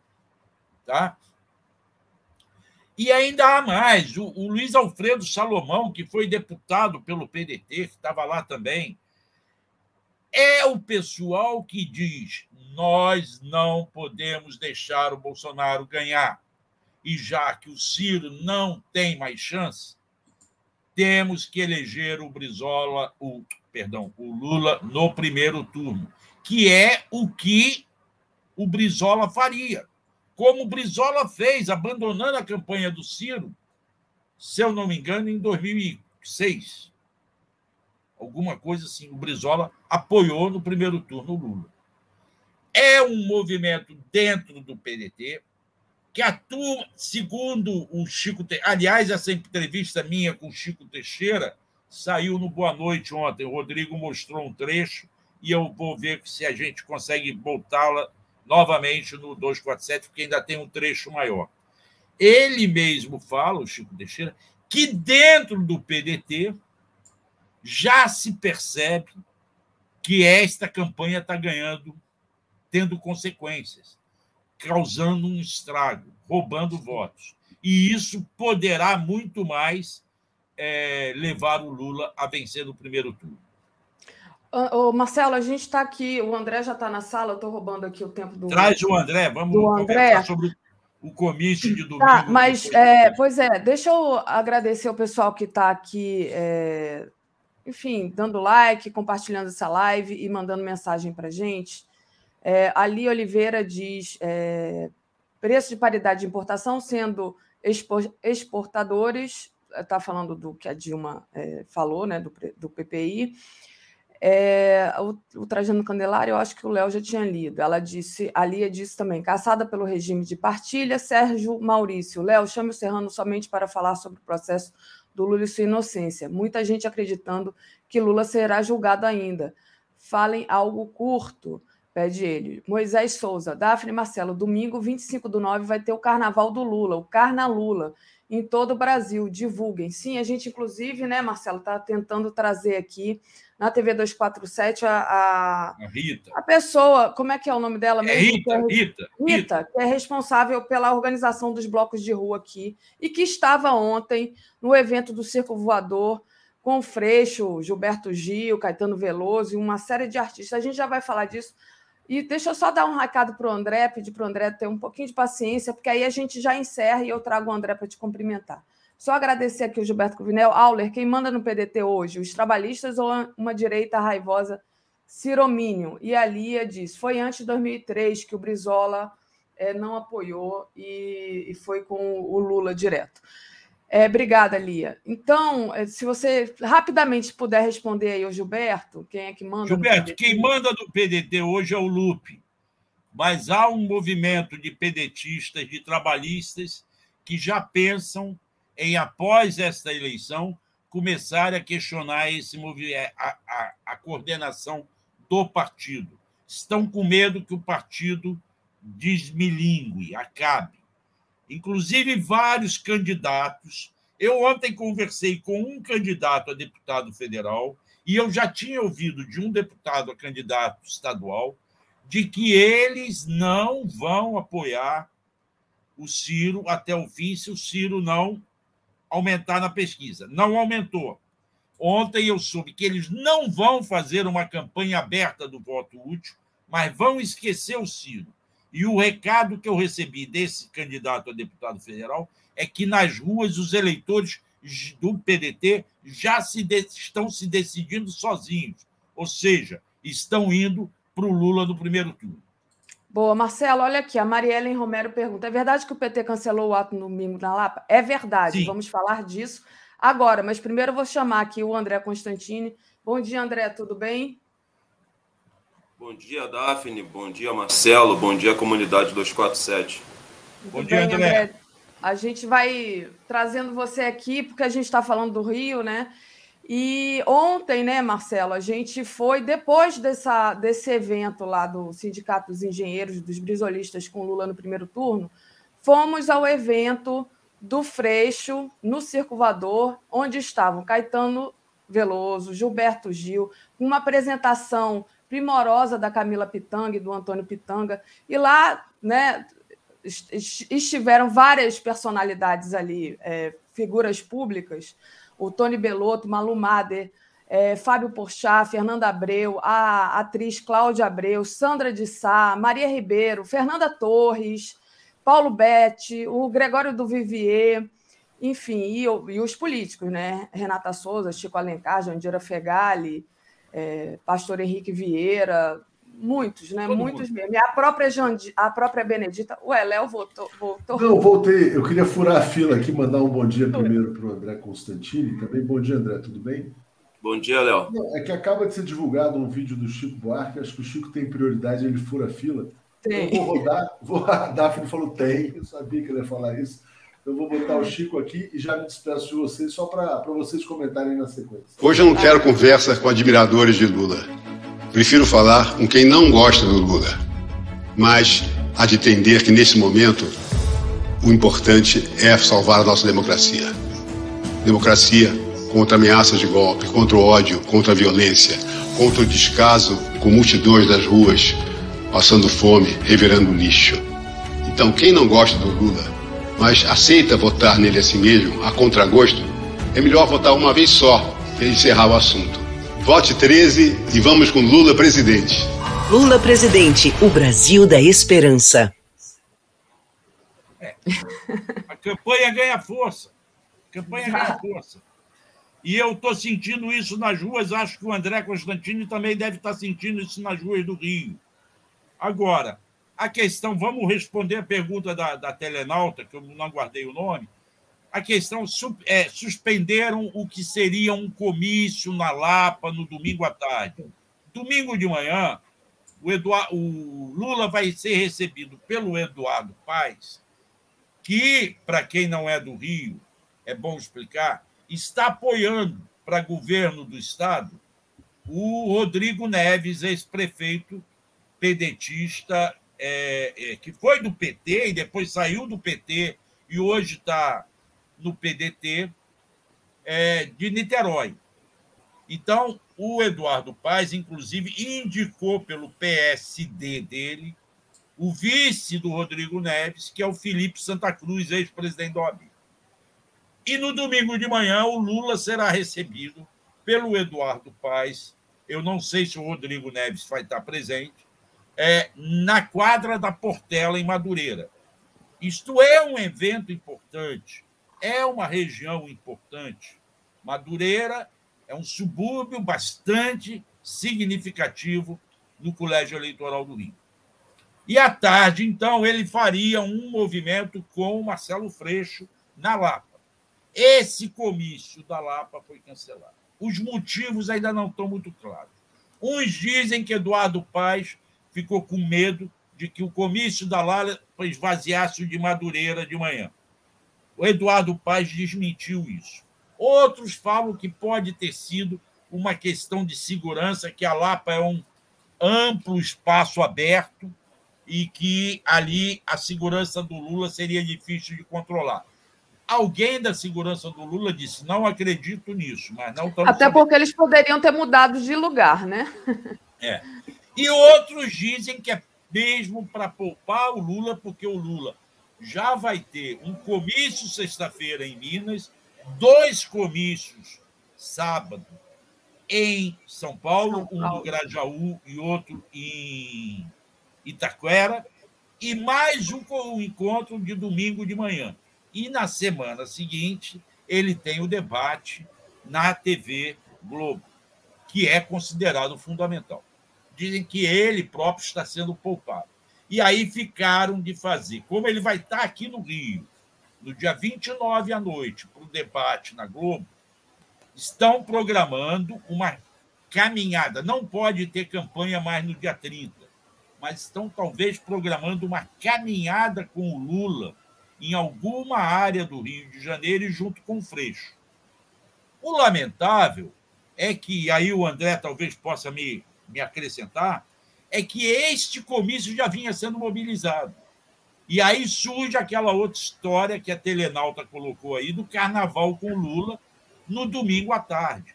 Por exemplo, os blocos de carnaval, as bandas de carnaval do Rio, já tinham marcado um encontro, e ele continua de pé, às 14 horas, no bairro da Glória, quando sairiam andando até a Lapa, fazendo um carnaval com Lula. Agora vamos ouvir o que, que o André sabe dessas bastidores aí, se é que ele está sabendo de mais coisa do que nós, né, Davi? André. Bem, é, não estou muito a par desse assunto, mas em relação é, o cancelamento né, do ato que aconteceria ali no Arcos da Lapa, eu acho sim que pode ter o dedo do Eduardo Paz, já que todos nós somos sabedores que ele está apoiando para o governo do Estado o Rodrigo Neves, que é candidato pelo PDT. Eu acho que o Eduardo Paes é, colocou o seu dedo aí e acabou aí complicando ah, esse ato que aconteceria no Arcos da Lapa. Está mantido, né? Os blocos que sairiam ali da Glória, né, marchando em direção ao Arcos da Lapa. E eu acho que depois que o, os blocos chegarem ali, vai haver uma concentração, não sei se vai haver fala ou se vai ser só os blocos, mas é, o que eu sei até agora é que os blocos é, estão mantidos, né? Vai sair do Arcos da Lapa, é, não, vai sair da Glória e caminhando em direção ao Arcos da Lapa, que é bem próximo ali, né? A Glória e a Lapa são dois bairros, um próximo do outro. É, eu, eu não sei. Eu, eu penso, eu creio que é mais para poupar o Lula, né? De todas essas explicações, eu acho que é mais a questão de poupar a voz do Lula. O Lula está dando sinais ali que a voz dele está. É muita coisa, gente. É muita coisa que ele tem feito, né? Mas, enfim, não sei. Que que Bom, Marcelo... eu vou encerrar aqui, porque você tem outra pauta com o André. Quero só lembrar o que a Margarida Queiroz está Mas... falando o Rodrigo Neves tem 7% como Ciro. Deveria apoiar o Freixo, porque o Rio também é ameaçado pelo bolsonarismo. Mas é... estão dizendo que não vai nem o Freixo nem o Neves no, na Portela. Vai ser só o Eduardo Paz. Ótimo. Então tá bom. Só Margarida, que esse assunto foi tratado também pelo Chico Teixeira ontem, de que a turma do PDT também não está satisfeita os trabalhistas históricos não estão satisfeitos como a, da maneira como o Rodrigo Neves está tratando o Freixo. É, ele tem batido muito no Freixo. Tem batido muito nos programas eleitorais. Tá? É. É, eu achei importante o encontro ontem no Circo Voador, já vou passar para você, André, porque não foi só um apoio da cultura em termos de artistas, como aqueles que a Daphne já falou, mas foi de toda uma economia ligada à cultura. Por exemplo, estavam lá representando os donos do bares, o Omar, do Bar do Omar. Fez uma fala lá, belíssima. Fez uma fala belíssima. Estava lá a Rita Fernandes, que é do Sebastiana, que é o grupo que organiza os blocos de rua, defendendo o carnaval de rua como uma economia que ajuda a cidade movimenta-se milhões de reais com esses blocos de carnaval. Nós não podemos olhar a cultura, o samba, as rodas de samba, que se espalham pela cidade todo fim de semana, apenas como algo musical e de lazer. É uma economia, envolve mil pessoas, mil barracas, seja de comida, de bebida, de artesanato, do que for. Então, esse encontro foi importante por isso. Eu agradeço aí, peço desculpa, André, de ter roubado o seu tempo. Ô, ô Marcelo, peraí, não vai embora, vai. não. Antes da, o, Vai, eu fico. Gente, a gente segura um pouquinho. ouço o André agora. Agora deixa eu ouvir o André com os leitores. Não, mas antes do. Peraí, peraí, Marcelo, peraí. Deixa eu, deixa eu só agradecer o pessoal aqui, porque eu tenho um superchat para ler, que é o Sérgio Trancoso, que está perguntando sobre a nova resistência, que é uma ala de direita dentro do PDT. Então, deixa eu agradecer ao. ao... Pois antes de você ir embora, o. Tá. Trancoso, peraí, como é que é o nome dele? Sérgio Trancoso. Estou eu aqui atropelando as coisas. Eu queria passar um vídeo, deixa eu ver se entra, que eu estava colocando, mas não vai entrar. Não, eu queria passar o vídeo de ontem do Fábio Porchat. É o Fábio Porchat, que é, é uma pessoa que já bateu muito no PT. Ontem fez uma fala muito interessante, né? De como o Rio é, é, é é lindo de longe, mas está feio de perto. Eu queria. Tá, tá entrando aqui o vídeo, acho que não vai dar tempo de passar, tá baixando, eu devia ter feito isso antes, mas é, eu acho que a gente é, queria falar ainda dessa questão desse, desse encontro de ontem, porque foram falas belíssimas, e no final, né? No final, teve, a, teve Gilberto Gil dançando com Caetano Veloso, Freixo sambando no palco. Gente, isso é de uma isso é histórico, é de uma importância tão grande. E a gente não, é, a gente está cheio de imagem. Eu fiz várias imagens, Marcelo também, mas é, infelizmente a gente não consegue passar aqui para o YouTube não ser penalizado. Estamos sob censura, mas eu, eu fico pensando como é que isso não passa na mídia é, corporativa, né? porque é um apoio muito forte, é um apoio a lá direta já, o que eu vi ontem. Não sei, não sei o que vocês pensam. O, André não estava, né? Mas enfim. Queria, queria que você ainda falasse um pouco sobre isso, Marcelo, antes de você tá, sair. Deixa eu ouvir, deixa eu ouvir o André.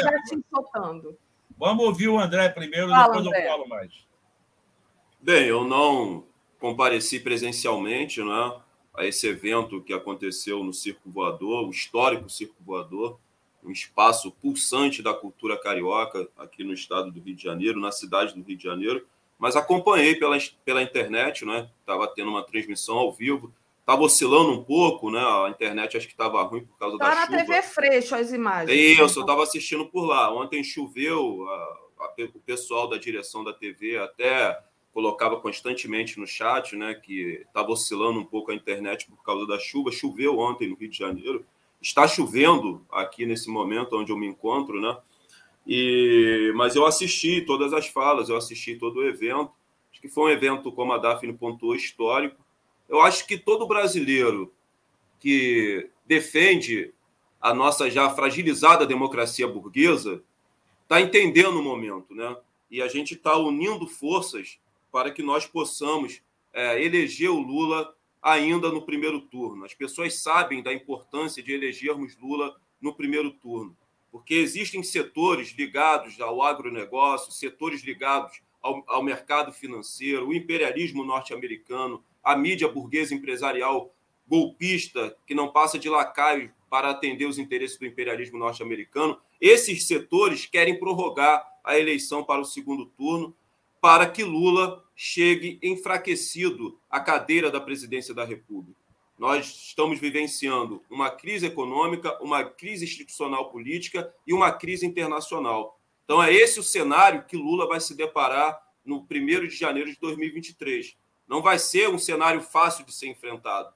O Brasil é uma terra devastada, uma terra arrasada. Então, é por isso que esses setores querem prorrogar a eleição para o segundo turno, justamente para que Lula chegue mais enfraquecido à cadeira da presidência da República. E aqueles que defendem a já fragilizada democracia burguesa estão entendendo a importância de liquidarmos essa eleição ainda em primeiro turno. Então, vários setores estão se unindo, parecendo mesmo com o processo das diretas já. Então, acho que é importante o que aconteceu ontem, né, Marcelo? Você esteve lá, cobriu, conversou. Na né, próxima com... vez eu vou lá na sua casa pegar você pela mão e levar, porque ontem eu ainda mandei o WhatsApp André. Por que não vens? É. Estava chovendo. Não, nós vamos chovendo. nos encontrar com o André no domingo. Do, domingo em Madureira, hein, André? Ai, ai, ai. Madureira, você vai a Madureira, André? Vou, vou em Madureira e vou estar lá juntamente com os blocos também. Então, Esse carnaval, nesse carnaval antecipado, né? Domingo a, a, dupla vai virar trinca, o Daphne. Vamos, a dupla sou eu e Daphne. Aí vai fazer uma trinca aqui, do 247. Tá? Vamos lá, eu acho que isso tudo é muito importante. Agora, não podemos botar salto alto. Ainda temos que batalhar voto por voto até o dia 2 para dar a virada definitiva no dia 2 e não ter segundo turno. Segundo Boa. turno, só no Rio, para o Freixo derrubar o, o governador que está aí, que é o sucessor do Wilson Witzel, e que está estacionado e vai começar a cair, cair na, nas pesquisas. Marcelo, obrigada pela sua participação e pela companhia aí nessa dupla dinâmica que estamos aqui. Depois vai virar tripla, tripla trinca, dinâmica. Trinca, trinca, trinca, trinca. Dinâmica. André, obrigado por ter me cedido parte do teu espaço aqui com a Daphne. Um grande abraço. Tamo junto, Marcelo. Tamo junto. Grande abraço para a comunidade. Tchau. Valeu. Então vamos lá, André, vamos lá. É, André, a gente estava falando desse movimento do PDT, né?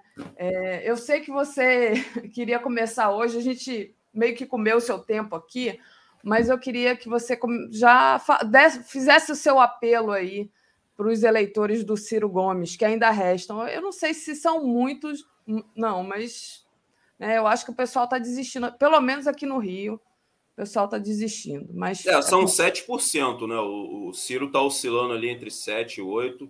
Né? Na margem de erro, ele pode estar, na margem de erro de 2%, ele pode estar com 10% ou com 6%.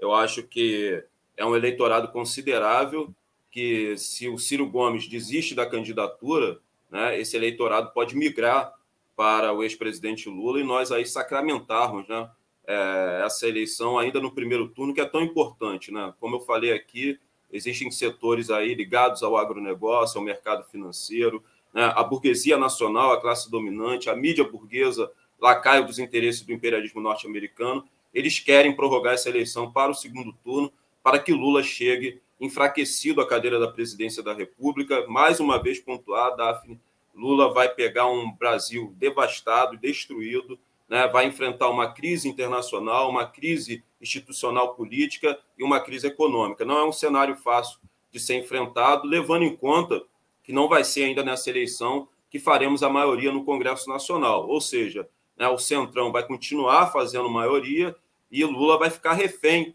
né, do Centrão, porque, na verdade, quem governa esse país é quem controla o Congresso. E quem controla o Congresso é o Centrão. Então, assim, não é um cenário fácil de ser enfrentado, por isso Lula vai precisar de muita base social. Eu tenho falado isso para a militância. Nós seremos a base de sustentação do governo do ex-presidente Lula. Então, vamos precisar de muitas Foi... manifestações de massa, trabalho de base nas fábricas, no campo, nas favelas, nas periferias. Isso vai ser fundamental e crucial Foi o que a Dilma para. disse ontem, né? Foi o que a Dilma disse ontem. Agora, olha só: seis anos após o golpe de 2016, o Ministério Público Federal arquiva inquérito das pedaladas fiscais contra Dilma.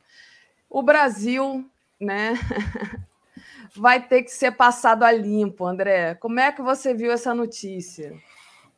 Olha, Daphne, é, essa notícia né, do arquivamento aí desse processo das pedaladas, né, isso só comprova que a ex-presidenta Dilma foi vítima né, de uma grande conspiração, de uma mega conspiração que culminou no golpe de Estado que aconteceu em 2016, um golpe midiático e um golpe institucional financiado pelo imperialismo norte-americano.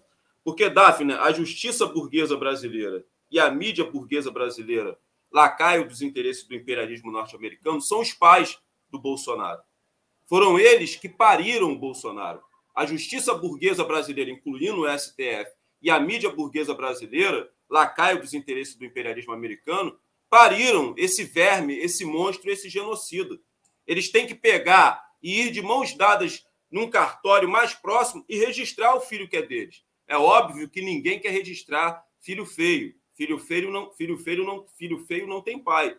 Mas o golpe de Estado que aconteceu aqui foi midiático e institucional. E, Daphne, esse golpe que foi midiático e institucional, é, no processo do golpe, é, existiram duas ferramentas que foram é, cruciais para que acontecesse o que está acontecendo nesse momento, que é uma desarmonia entre os três poderes: o poder executivo, o poder judiciário e o poder legislativo. Isso é gravíssimo para a nossa já fragilizada democracia burguesa.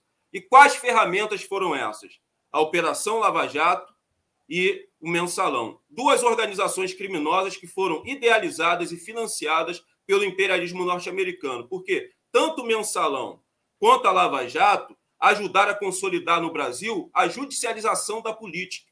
E foi isso que gerou essa desarmonia entre os três poderes: o poder executivo, o poder judiciário e o poder legislativo. Eu até anotei aqui é, um caso recente que dá a conotação disso que eu estou pontuando aqui. Uhum. É, em uma é, decisão monocrática, né, isso aconteceu agora, o ministro Barroso, ministro do SDF, suspendeu por 60 dias a lei que criou o piso né, nacional da enfermagem. Ou seja, é o Poder Judiciário intervindo diretamente no Poder Legislativo. Né? Esse piso nacional foi uma lei que foi aprovada pelo Congresso Nacional. E o STF, Daphne, ele é o guardião da Constituição. O STF tem que ser aquele que vai garantir que as leis possam ser aplicadas. O STF não é vá né, para analisar as leis, para revisar as leis. Veja como essa. É... Veja o que está acontecendo no Brasil, essa, essa desarmonia entre os três poderes, que a Operação Lava Jato, junto com o mensalão, conseguiram consolidar essa judicialização na política. Né? Então, esse foi um caso recente que eu estou trazendo aqui para os internautas, para que eles entendam, por isso, mais uma vez, Daphne, a necessidade de elegermos Lula no primeiro turno, porque Lula, como um grande estadista que é, só ele vai ter condições de trazer o equilíbrio de volta entre os três poderes. Sabe? É cada um no seu quadrado. Existe um funk aqui no Rio de Janeiro e é isso que Lula, como grande estadista que é, vai conseguir fazer. Então é fundamental e crucial para a nossa já fragilizada democracia burguesa consolidarmos a vitória do Lula no primeiro turno, buscarmos o voto dos indecisos, buscarmos o voto dos apoiadores do Ciro Gomes. Até às 16h59 do dia 2 de outubro, nós temos que estar nas ruas lutando voto a voto para que nós possamos consolidar essa vitória. Eu posso, Daphne, antes de encerrar, fazer o apelo aqui né, ao Ciro Gomes e aos eleitores do Ciro Gomes. Eu fiz isso por uma transmissão ao vivo que eu fiz pelo meu Instagram, que é uma das minhas redes sociais, e queria aproveitar esse momento para fazer aqui, espero que esse vídeo chegue até os apoiadores, né, até os eleitores do Ciro Gomes, e quem sabe até o próprio Ciro Gomes. Se você me permitir. Claro. é, eu queria me direcionar primeiramente, me dirigir primeiramente ao Ciro Gomes. Ciro, você sabe muito bem que você não tem condições nenhuma de vencer essa eleição. Você sabe disso, a coordenação da sua campanha também sabe disso. Ciro, você está isolado politicamente. Você não conseguiu construir uma coligação para disputar o pleito eleitoral que vai acontecer no dia 2 de outubro. Você está participando de uma chapa puro sangue. E agora você está sendo isolado dentro do partido que você faz parte, que é dentro do PT, PDT, porque grandes pedetistas e brisolistas estão abandonando o seu barco que está naufragando. Você sabe muito bem disso. Ciro Gomes, a sua carreira política, na minha opinião, ela acabou. E eu vou te dizer por quê e quando ela acabou. Quando você chama o Gregório do Vivier, que é um humorista, que tem um programa chamado Greg News, que é um programa que mistura política com humor. E lá, Daphne, o Gregório do Vivier já fez várias críticas a vários políticos aqui no Brasil. E ele decidiu fazer um programa para criticar a trajetória política do Ciro Gomes. Ele ficou magoado, ele ficou chateado, ele fez um react e chamou o Gregório do Vivier para o debate. E isso demonstra a decadência política do Ciro Gomes. O Ciro Gomes é um jogador em final de carreira, da. Ele é um jogador em final de carreira. Agora, Ciro, olha bem, olha bem para esse homem preto, favelado, para esse homem que ama o Brasil e o povo brasileiro, que está se dirigindo diretamente para você. Olha bem para essa cara preta. A sua carreira política já acabou, mas você tem uma trajetória política, Ciro Gomes. E é esse apelo que eu estou fazendo para você. Salve a sua trajetória política. Você é um homem que tem 40 anos de vida pública. E eu quero crer que nesses 40 anos de vida pública você tenha feito coisas boas quando foi prefeito e governador do estado de São Paulo. É por isso o meu apelo nesse momento. Ciro Gomes, salve a sua trajetória De São política. Paulo? Abra mão dessa candidatura. Se não, ainda há tempo. Se não, você vai para, o para a lata do lixo da história, juntamente com os ratos golpistas que participaram do golpe institucional e midiático financiado pelo imperialismo americano. Ciro, a decisão é sua. A lata do lixo da história está aberta para te receber. Espero que se ainda existir dentro de você algum sentimento de amor ao Brasil e ao povo brasileiro, você retire a sua candidatura. E agora, Daphne, para encerrar, eu quero só, fazer. Só corrigindo, uma... André, que você falou São Paulo. Ele foi. Não, ele foi eu falei que ele foi, ele foi governador. Fortaleza. É... Ele foi governador do Ceará da, e prefeito de Ceará, Fortaleza. prefeito de Fortaleza. É, cê, cê eu falei São Paulo? Falou São Paulo. Falei São Paulo, então perdão. Quero também é, que depois eu assisto o programa, né? eu participo dos programas, hum. fazer uma correção. No programa passado, né, nós estávamos tratando do massacre que os povos originários indígenas vêm sofrendo no Brasil, e eu falei que esse massacre já perdura há 1.500 anos. É óbvio que não, perdura mais de 500 anos, fazendo aqui uma correção. E agora, ô Daphne, eu quero me, me dirigir com muito carinho, muito respeito é, aos eleitores né, do, do Ciro Gomes. Vocês têm o poder do voto nas suas mãos, de salvar o que sobrou desse país após o golpe midiático institucional que aconteceu em 2016. Eu estou apelando nesse momento para a consciência política de vocês. Não permitam que o discurso né, de mágoa, de revanchismo, de rancor, sabe? Que é destilado pela boca do Ciro Gomes como se fosse um veneno, envenenem vocês. Sabe, esse discurso de ódio, de rancor, de revanchismo, não pode se sobrepor à consciência política de vocês, pedetistas e apoiadores do Ciro Gomes. No dia 2 de outubro, que é daqui a pouco, daqui a 10 dias, não é dia de depositar na urna revanchismo, rancor, ódio. No dia 2 de outubro é dia de depositarmos na urna esperança. E a esperança tem nome, se chama Lula. E a esperança tem números, é o 13. No dia que vocês estiverem, no dia 2 de outubro, caminhando rumo à, à zona eleitoral de vocês, para depositar na urna o voto de vocês, pensem nos 33 milhões de famintos. Pensem nos brasileiros e brasileiras que estão na fila para pegar o osso para comer. Pensem nos desempregados, pensem nos desalentados que nem mais procuram emprego, que já estão tão desesperançados que nem saem da sua casa. Pensem naquele pai e naquela mãe que não tem comida para levar para os seus filhos no prato. Pense naquela criança que está indo dormir chorando com fome. Então, eu apelo à consciência política, com muito respeito, dos pedetistas e dos apoiadores do Ciro Gomes. Não permita que esse discurso revanchista, esse discurso de mágoa, de ressentimento do Ciro Gomes envenenem vocês e superem a consciência política de vocês. Então, no dia 2 de outubro, vote 13, vote Lula, para a gente reconstruir esse país junto com a militância na rua, com a base social, com o nosso trabalho de base, que vai ser fundamental e crucial como base de sustentação para o futuro governo do ex-presidente Lula. É Lula no primeiro turno, Daf. É Lula no primeiro turno. Tomara. Valeu, André. Obrigada. Desculpa aí por ter tomado um pouquinho. Eu só quero, Daphne, pô, rapidamente, fazer um agradecimento. Ele vai entrar agora, acho que é, é ele vai entrar. O Joaquim. Deixa eu trazer ele aqui. Vou trazer ah, o queria Joaquim. fazer presencialmente para ele aqui. Pronto. Bom dia, Joaquim. Olá, Ô, bom Joaquim, dia. meu irmão. Eu, bom eu dia, antes de sair daqui, é, eu quero te agradecer. Né? Eu te fiz um convite. Você prontamente aceitou para a gente discutir o crescimento e o avanço das milícias aqui no estado do Rio de Janeiro. Você que fez reportagens, né, entrevistou milicianos, eu acho que eu trouxe também né, os bastidores do que acontece aqui nos bastidores do crime do Rio de Janeiro. Essa mescla foi muito boa, acho que o programa foi muito informativo.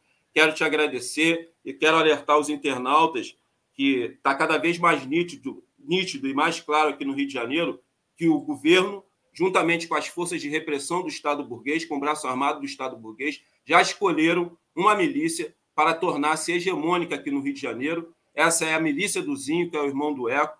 Isso é gravíssimo. A milícia do Zinho vem recebendo informações privilegiadas né, do serviço é, de inteligência da polícia e ele vem se utilizando dessas informações para exterminar e executar opositores.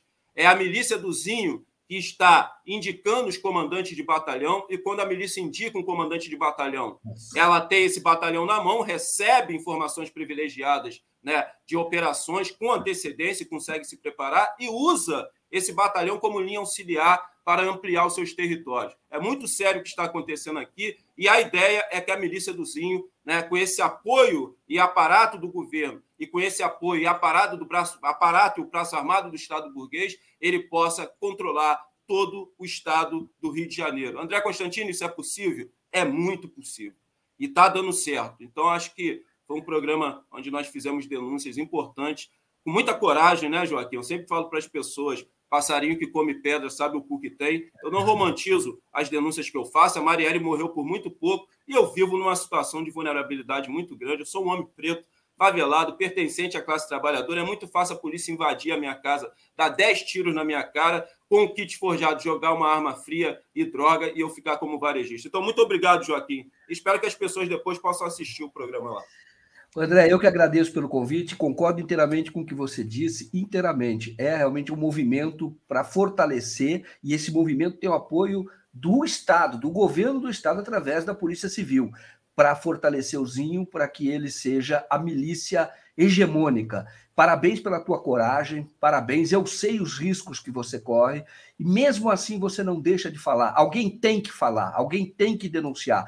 Se já houvesse essa denúncia lá atrás, os Andrés, lá, alguns anos atrás, 30 anos atrás, talvez não é, tivéssemos chegado a, chegado a esse ponto. Mas tem uma hora que tem que começar. Por isso é que eu entendo até, já falei isso aqui, que politicamente é a hora do, de eleger o Freixo aí no o Rio Freixo. de Janeiro pela é, história de enfrentamento das milícias. Sim, ele foi o relator aí, né, o, do, da, da CPI das milícias. E eu acho que o Freixo tem muita chance, Joaquim, se Lula vencer no primeiro turno. Porque Lula, já eleito no palanque do Freixo no segundo turno com o Cláudio Castro, não tenho sombra de dúvidas que a gente leva essa. E aí Freixo vai poder né, usar o governo e o aparato da força de repressão para barrar e conter né, esse projeto político da extrema-direita de consolidar com que a milícia do Zinho controle todo o estado do Rio de Janeiro. Parafraseando e para me despedir, o grande Carlos Marighella, é preciso ter coragem de dizer, é preciso não ter medo. Muito Valeu, bom. André. Beijão. Valeu, André. Obrigado. Bom dia para você, viu? Bom dia. Vamos lá, Joaquim. Ah, o Ali Oliveira chama o Hélio Luz. Hélio Luz já esteve aqui algumas vezes com o Joaquim na TV 247. Tem entrevista muito importante que o Joaquim fez com ele. Deixa eu agradecer ao Rui Porto Fernandes, que mandou aqui um super sticker para gente. Obrigada, Rui. Seja sempre bem-vindo. A Renata Ferraz fala da arrogância é, do rancoroso Ciro. Ela diz: a arrogância do rancoroso Ciro é muito maior do que a sua inteligência, trazendo uma sombra da primeira sobre a segunda. Se quiser ter futuro político, é com Lula no primeiro turno. Muito bom. Ah, o Gilberto Cruvinel disse que está querendo ir nesse bloco carioca do 247. É, o bloco, na verdade, é do Lula, tá? Então, o bloco do 247 sou eu, Marcelo Auler e, e André Constantini aqui no Rio. Mas seja bem-vindo, Gilberto Cruvinel.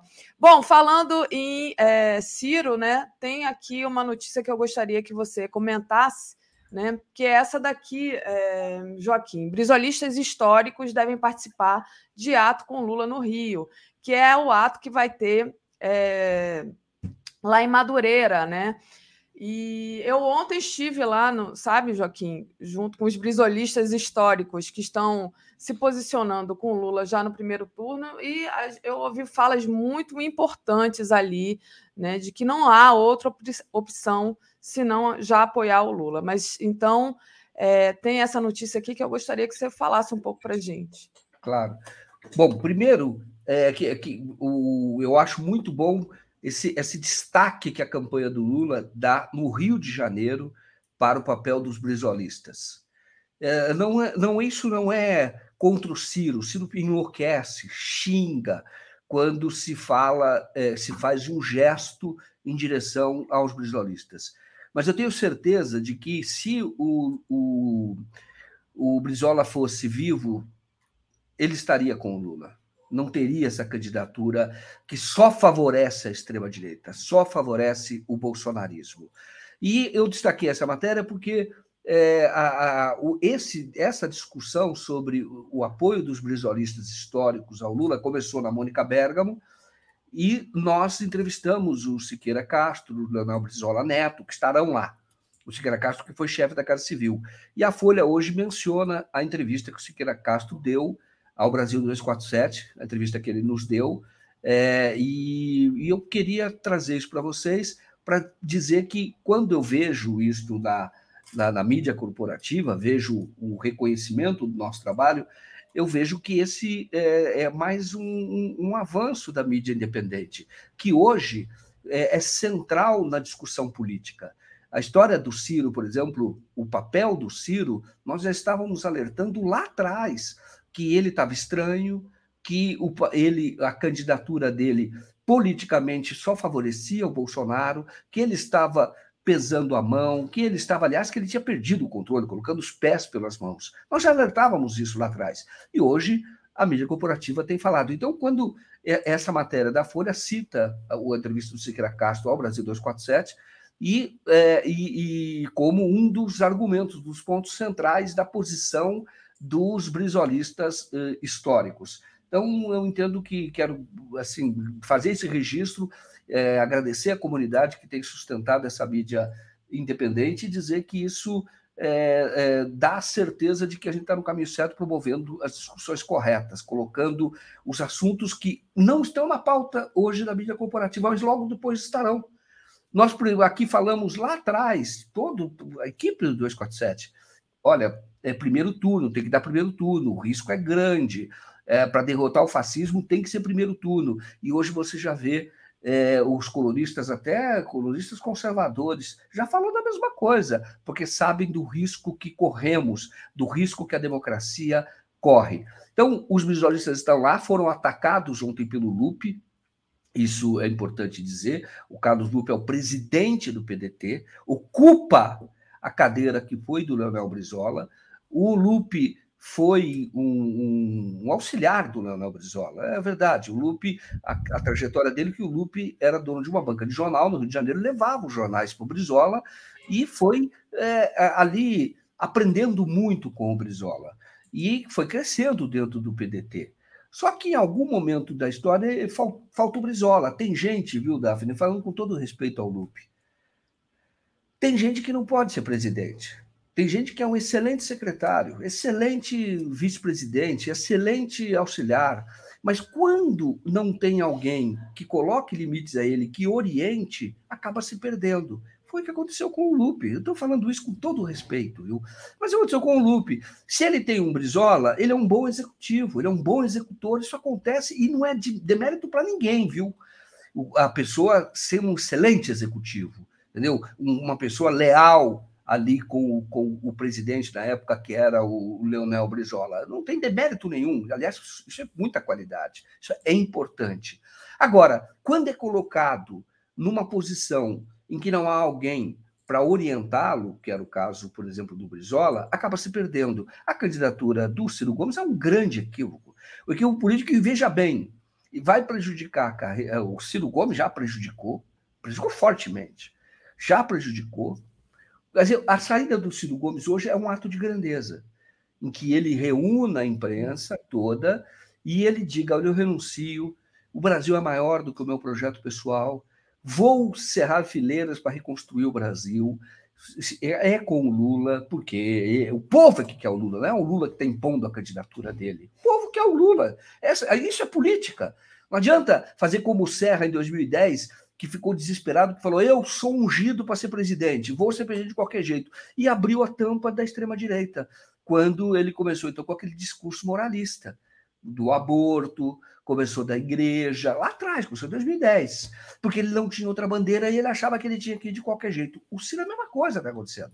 Agora, precisa ter lucidez. O Lupe, que é o presidente do PT, poderia dizer para o Ciro, o Ciro, não dá, não é hora, o inimigo é outro mas o, o, o Lupe não consegue. E o que, que o Lupe está fazendo? Além de prejudicar o, o, além do Ciro se prejudicar com essa candidatura, o Lupe também está prejudicando o próprio Ciro e está fazendo uma coisa pior, que é manchar a imagem do trabalhismo que ainda existe no PDT ou existia no PDT, porque muito tá migrou para o PT porque não tem mais espaço dentro do PDT.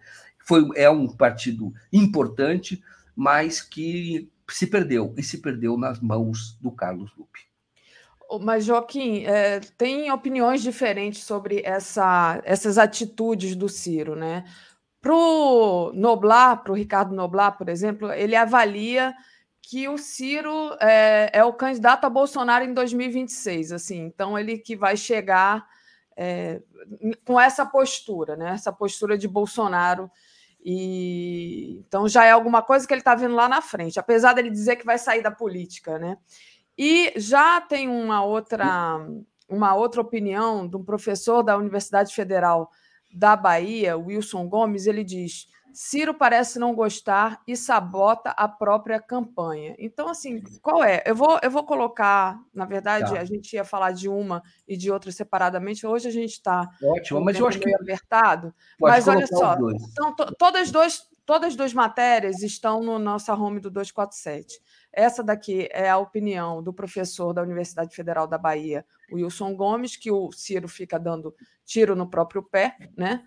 E a outra é a do Ricardo é a opinião do Ricardo Noblar, dizendo é, que o Ciro é o, pró, é o próximo Bolsonaro. Qual é a do Ciro, é, Joaquim. O, o, o Daphne, se é isso, o, eu não sei se o Boixá fez com ironia, Noblar.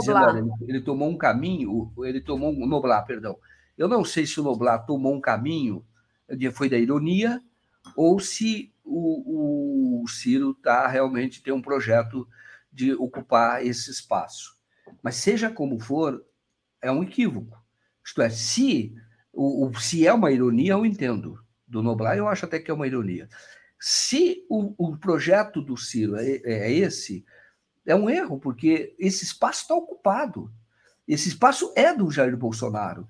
E o Bolsonaro, com o discurso dele, perigoso, é, ele já está se colocando como líder da extrema-direita e é efetivamente o líder dessa extrema-direita.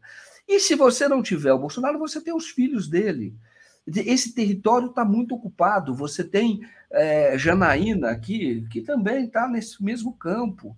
E você tem aqueles que são autênticos da extrema-direita, fascistas autênticos, vamos chamar assim, que horror. Mas é verdade. Entendeu? Então o Ciro não vai ser aceito nesse grupo.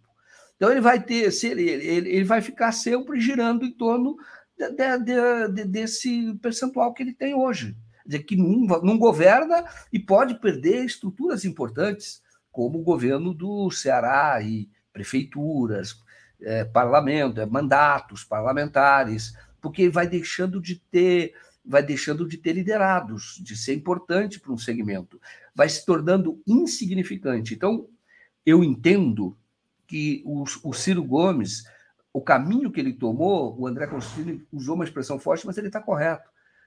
A porta, é a lata do lixo, quer dizer, ele vai se tornar, de, em outra palavra que você pode dizer, ele vai se tornar irrelevante insignificante.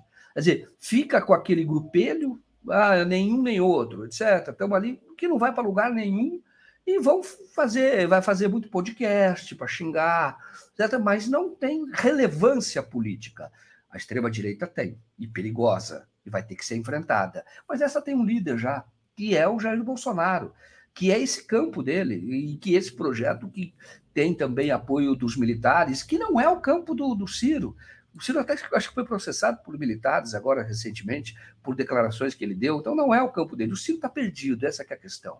O Ciro, o Ciro não é, é gozado, 40 anos de política que eh, passou por tantos partidos, desde a ditadura, era do, era do PDS, Juventude da Arena.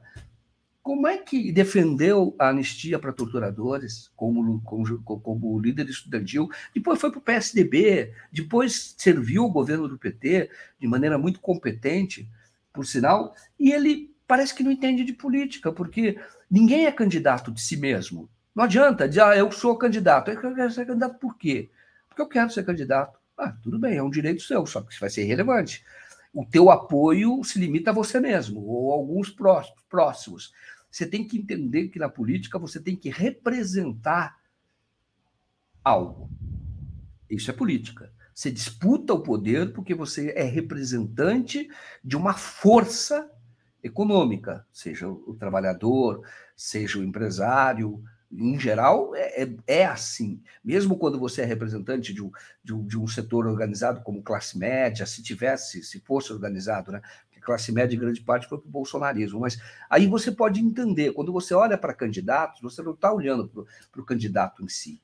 Você está olhando pelo que ele representa ele é o tipo quase o tipo ideal daquele segmento, ele é o, a expressão daquele segmento. Você olha para o Lula, você está vendo o movimento sindical. Você olha pelo Lula, você está vendo o, o, todo o trabalhador. Claro que você está vendo isso. Você olhava para o Fernando Henrique Cardoso, você via de alguma maneira um setor da academia, da intelectualidade. Num primeiro momento você via assim, até muito de classe média. Você olhava, ele tinha uma representatividade um campo mais à direita, mas tinha. Agora, quando você olha para o Ciro, você fala, ele representa o quê? Você olha para o Bolsonaro, ele representa, o, o, na minha opinião, aqueles que odeiam e que são ignorantes. Esses dois são preponderantes. E também militares. Também militares. Que, em alguma medida, é ignorante também. Então você olha ah, ali, você você olha, você enxerga isso, está enxergando o Brasil através, através do Bolsonaro. Isso é política. O Lula, qualquer um quando tem representatividade. Porque você ser candidato de si mesmo não leva a nada. É quê? Não, direito ele tem? Claro que ele tem. Óbvio que ele tem. Só que tem consequência. Ele vai passar para a história se não desistir da candidatura dele, e se, se não houver vitória do Lula no primeiro turno, como aquele que é, beneficiou o bolsonarismo e a extrema-direita no Brasil. Se ele faz isso dolosamente, se for um projeto, aí pior ainda. Pior, pior é criminoso, pior ainda. Agora, se for ignorância, como alguns amigos dele, como esse professor da Universidade Federal da Bahia, né, que é apoiador do Ciro, lamentando, falando: olha, o Ciro não está entendendo o que está acontecendo. E ele que te, teria um futuro brilhante pela frente está se sabotando ele próprio, porque o mundo não vai acabar em 2022. O mundo não acaba em 2022. A luta sempre continua. O, no documentário 580 Dias, tem a íntegra da entrevista com o Roberto Baggio, ele contou, olha, quando o Bolsonaro ganhou, foram milhares de bolsonaristas para frente da, da, da, Polícia Federal, ficaram hostilizando o Lula, gritando, comemorando, tudo ali, também para atacar a Vigília Lula livre. O Baggio disse, eles estavam comemorando, eles ganharam. E aí todo mundo dizia, a vigília vai acabar. Eles ficaram recolhidos na casa lá, Marielle, que era um centro de estudos do MST, ficaram recolhidos, esperaram a turba passar. No dia seguinte saíram com batuque marchando até a vigília na Polícia Federal. Isto é, a luta continua, isso faz quatro anos, quase quatro anos. Você sempre tem que viver da esperança, sempre olhando o horizonte, sabendo que não deu agora, vai dar depois. E se não der depois, a semente vai ficar e vai florescer. Isso é política. Agora, o Ciro não. O Ciro é, é a coisa do traço do coronel, viu? quem foi muito mimado, muito mimado. Então, essas pessoas, às vezes, eu falo para você, é, é até melhor que elas não estejam na luta, é até melhor que elas não estejam na trincheira, porque são pessoas mimadas, são pessoas que, por conta de um individualismo, de uma vaidade, atrapalha tudo. E é o que o Ciro está fazendo hoje, atrapalhando. Agora, se é projeto, se tem dinheiro envolvido, se tem recursos envolvidos entre ele e o Lupe, isso precisa ser apurado e precisa ser denunciado. Muito bom, Joaquim. Bom, a pressão está muito grande em cima do, do Ciro para ele desistir e apoiar o Lula. Tem uma carta de líderes da América Latina. Ontem até falamos sobre isso aqui rapidamente no Bom Dia, quando eu estava com Tereza. Né? Tem essa carta então, as pessoas ali, né, personalidades importantes, é, que se dizem ali impressionados, né, perplexos com a insistência de Ciro em manter a sua candidatura. Né? Enfim, nesse, nesse ponto da história. Ô, Joaquim, é, deixa eu só agradecer aqui o César Rodrigues dos Santos, dizendo que falamos muito em Ciro, deixar o Ciro para lá. E o Carlos Augusto de Bonis Cruz, Brizola diria Ciro, a política adora uma traição, mas não esquece o traidor. Queimou as caravelas e leva o PDT com ele. Ricardo Souza, Ciro é o amigo que dá força para o seu casamento acabar porque quer pegar a sua mulher. Queria que o Lula, no auge da Lava Jato, fosse para uma embaixada e abrisse o lugar para ele. E o Sérgio Maurício pede para você falar do processo do Lula. Ele está virando votos dos bolsomínios e quer, que querem vídeos sobre isso. Aqui no Rio, a luta é mano a mano, é verdade. Tá? E a gente está na rua. Né? A Ritinha Bifano, desde que o Ciro soube que o Lula ia participar da eleição, ele não sabia que tinha chance. E o, o projeto dele é tentar destruir o Lula, diz aqui a Ritinha. O problema é que é, é essa última frase, é esse último. Tentar destruir o Lula que é difícil, né? O Lula aguenta muita pedrada e está aí cada vez maior, né, Joaquim? O Daphne, eu ouvi o Lula dizer por quê. Por que, que é assim? Ele falou que minha força, ele falou isso a minha força vem de vocês. É. é que ele diz o seguinte: por que, que eu sou forte? Porque a minha força vem de vocês. E aí você se torna realmente indestrutível. Existe uma frase muito interessante que diz: um homem, uma pessoa com a ideia do seu tempo é indestrutível. É isso. A pessoa tem que entender o espírito do tempo, tá? Tudo bem, alguém vai falar não tem. Você tem que entender o espírito do tempo. E o Lula entende esse espírito. E ele, e ele é essa ideia. E ele está conectado a, a, a essa base. E é isso que. Por isso que o, por, o por isso que o Lula está sempre no mesmo partido.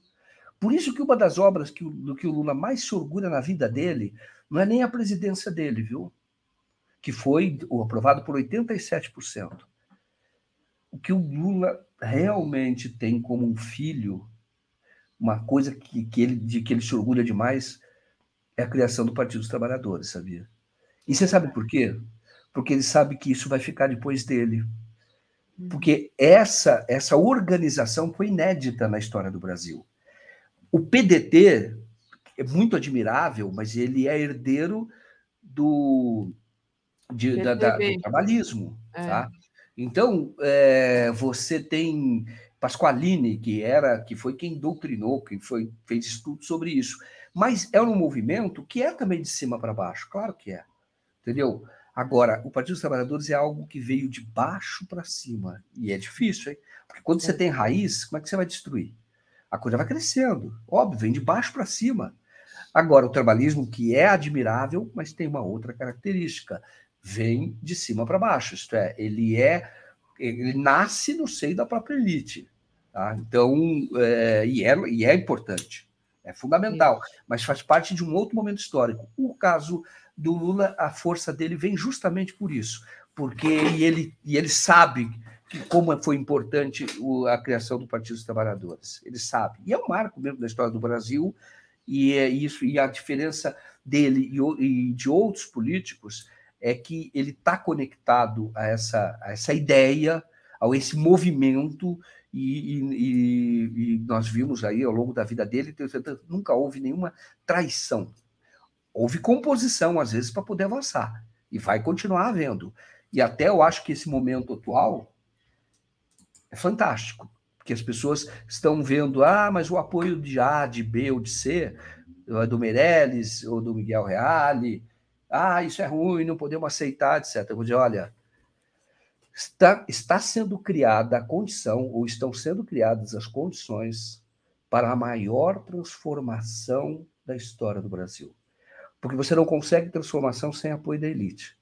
Sem setor não adianta, não consegue. A não ser na, na bala e na porrada e no sangue. Mas né? o, o Abraham Lincoln só conseguiu porque só conseguiu por conta de uma grande aliança que vinha da elite do capital industrial naquela ocasião.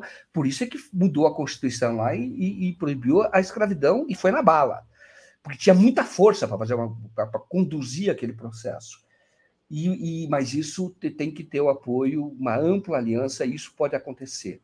Tá? Porque, como está todo mundo apoiando, isso, isso, como o Tancredo não teve a oportunidade de executar um projeto de governo, ficou com o Sarney, mas como está todo mundo apoiando, as condições estão sendo criadas para fazer grandes transformações. Tá? Não é revolução revolucionária, que é outra característica, mas uma grande transformação do Brasil nos próximos anos. Perfeito. Ô, Joaquim, a gente daqui a pouquinho vai trazer a Tereza aqui. Deixa eu só agradecer aqui a Malu da Flon. Acho perigoso ele sair agora, pois do jeito que estão os ciristas, pode haver migração para o ogro fascista.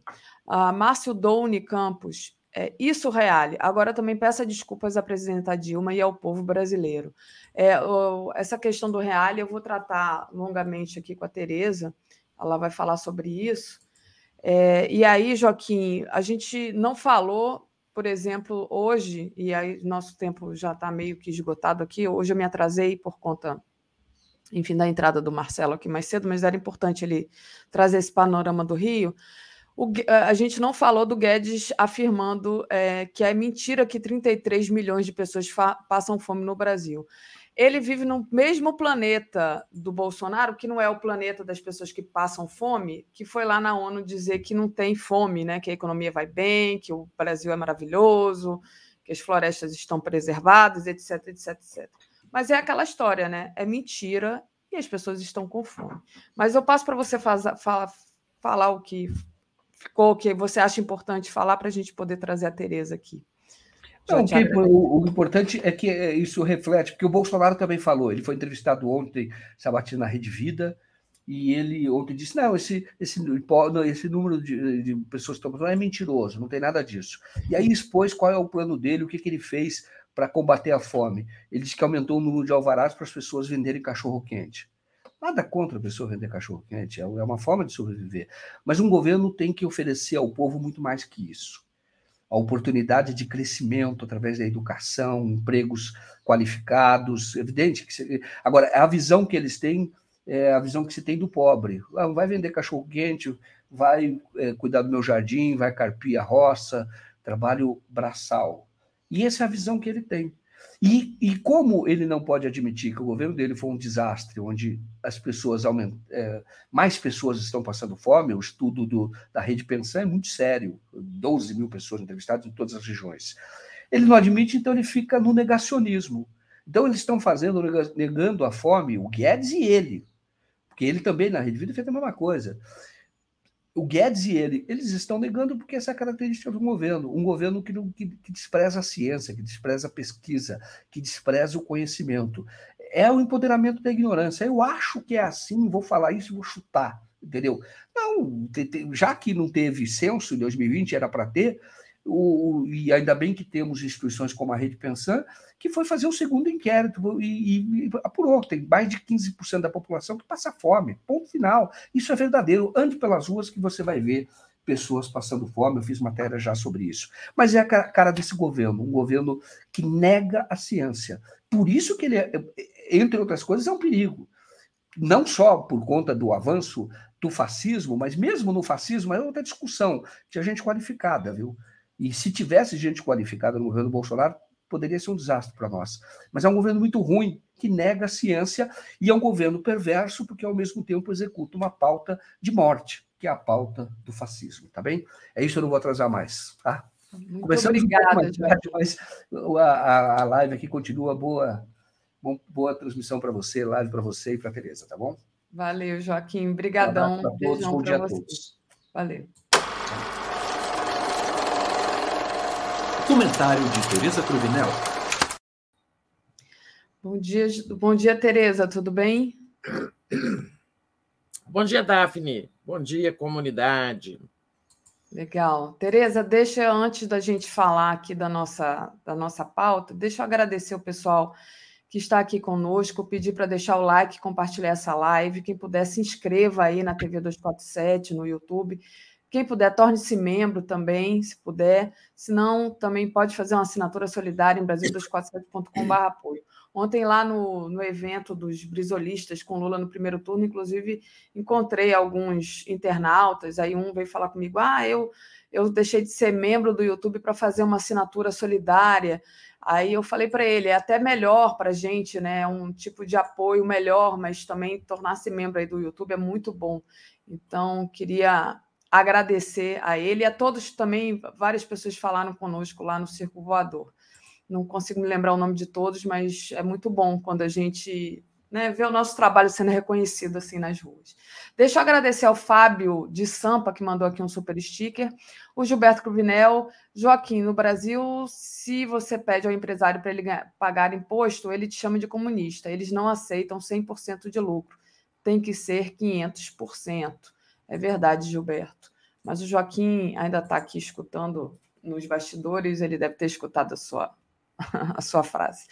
Tereza, é, apareceu aqui também é, um pedido né, do Márcio Dones, que é um internauta que está sempre aqui com a gente, falando do Miguel Reale Júnior. Né? É, nessa reta final de campanha, é, a onda Lula cresce com as adesões de pessoas assim que antes a gente não imaginava, né? Até do Miguel Reale Júnior, que é o autor do pedido de impeachment da Dilma, né? E aí é, fica a questão, né? Estará o PSDB abandonando a Tebet, né? Como é que você viu esse, essa adesão do Miguel Reale Júnior, Tereza? Pois é, eu conecto essa adesão do Reale Júnior algum movimento maior dentro do PSDB, porque não foi só o Reale Júnior, né?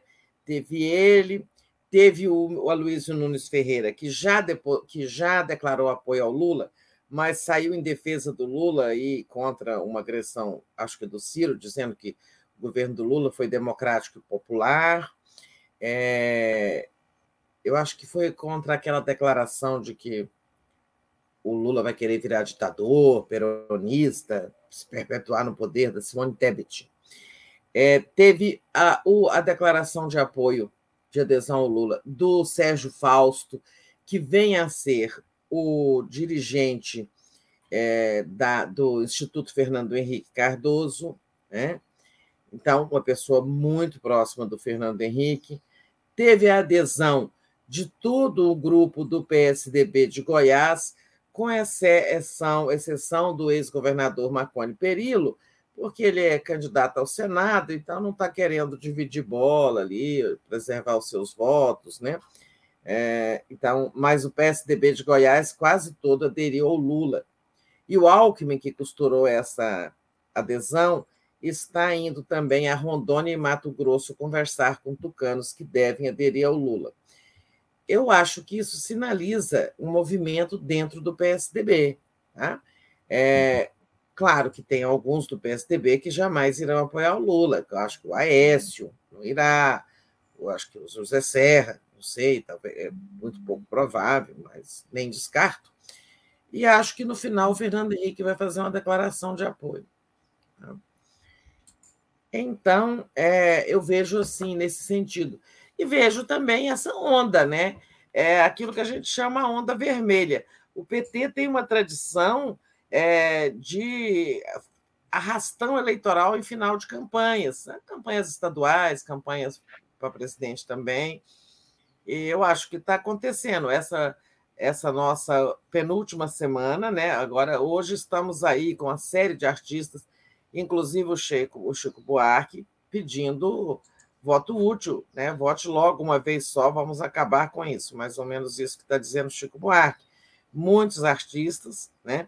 É, muitas influencers, né? personalidades do mundo da cultura, da, é, do, esse mundo aí da, dos famosos, é. né? É. Ontem o Caetano, né, famoso apoiador do Ciro, estava aqui no Circo Voador com o Freixo, né? E, obviamente, apoiando o Lula, né? É, pois é, teve, teve as adesões, é, tem o Caetano muito ativo, tem as adesões do Tico Santa Cruz, é, que era apoiador do Ciro, né? Quem é um outro apoiador do Ciro que também aderiu? Ontem, estava aqui ontem também é, apoiando o Freixo, o Fábio Pochá, o Gregório do Vivier, todos esses, né? Tinham vários é. a, a, atrizes e, a, e, atores da Globo também, muita gente, né? Fazendo Tem até um artigo aqui do. Tem um artigo no Estadão, que eu nem li ainda, tá? É, não tive tempo, vi agora mas tem um artigo no Estadão do Eugênio Butti. É, existe um clima de adesão em cima da hora, o lulismo volta numa embalagem pop. Né? É um artigo do Eugênio Butti. É, ele está se referindo a essas adesões de notáveis e tal. É, bom, e teve também ali pelo é, pelo lado da direita, a adesão importante da, do Henrique Meirelles, né? E tal. Eu não acho que é isso assim, não é uma embalagem pop, né? É... Ó, diz o Eugênio Butti. Agora o lulismo volta numa embalagem pop. A idolatria readquire seu peso. O pop tem o condão de retirar um signo de dentro de um nicho linguístico e promover a sua universalização Tunico, Tinoco e, e Tunico e Tinoco eram sertanejos que moravam no nicho. Chitãozinho, Chororó, papapá, papapá. É, enfim, é, não posso ler, depois eu vou ler o artigo do Butch, eu gosto muito do que ele escreve, nem sempre concordo, é claro, é, mas eu não acho que é pop, sabe? Não é que a candidatura do Lula está se tornando uma candidatura pop. Ela não fez concessões né, para ganhar esses apoios. Lula não deixou não alterou seu programa de governo, nem seus discursos, nem compromissos de campanha, as pessoas estão aderindo. É claro que é, essas pessoas notáveis, né, é, é, influencers, artistas e tudo mais, eles têm o condão de influenciar pessoas comuns. Né? É, na verdade, é, talvez o movimento na sociedade até seja mais forte e independa dessas, dessas adesões pop, né? Mas é claro que elas, elas refletem um, um movimento da sociedade. Né? É, quando você vê tantos artistas indo nessa direção, tantas pessoas, elas estão captando né, uma corrente de águas né, que está caminhando para a candidatura do Lula. Por isso que eu acho que o tempo do Bolsonaro esgotou, ele não tem mais nada para fazer.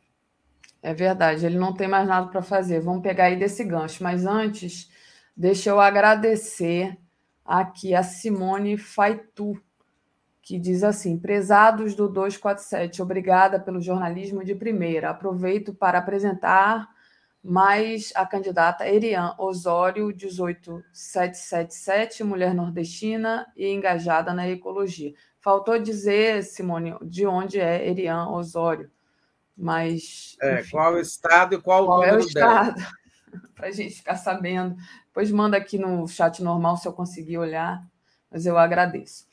É, Tereza, e aí, como você dizia, né, não tem muita mais coisa para o Bolsonaro fazer nessa reta final, né? Por exemplo, o TSE proibiu o Bolsonaro de usar o discurso dele na ONU no horário eleitoral. Então, todo aquele, é, digamos assim, aquela tentativa de, de, é. tirar aquela foto, fazer aquele vídeo, foi para o ralo, né, Tereza? Pois é, ele gastou nosso dinheiro, né, público indo a Londres e aí não não, ele gastou o dinheiro público fazendo 7 de setembro que ele não pôde usar na campanha eleitoral podia ter aprendido, né? Que atos, de, atos em que ele comparece como presidente, como chefe de Estado e de governo, é, e custeados pelo erário, não vão entrar na campanha eleitoral. 7 de setembro se foi. Aí ele foi a Londres também, com recursos do Estado, com, no papel de presidente, e quis usar no horário eleitoral. Não deu. E, e foi para Nova York, fez a mesma coisa. Né?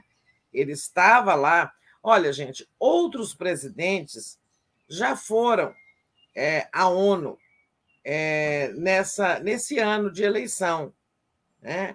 Eu me lembro de a Dilma ter ido, é, se não me engano, em 2014. É, bom, claro que se não me engano, com certeza em 2014, acho que ela foi. Mas não foi fazer campanha, né?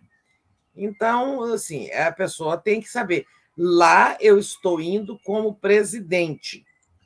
É, eu vou dizer, o Fernando Henrique, que inventou a reeleição, né, assim como o Lula, que disputou a reeleição, assim como a Dilma, os três candidatos que já disputaram reeleições no Brasil, e estou sendo muito justa, estou incluindo Fernando Henrique, os três separaram muito bem é, o que, que era uma viagem de presidente feita pelo avião da FAB e tudo mais, e o que, que era uma viagem de candidato.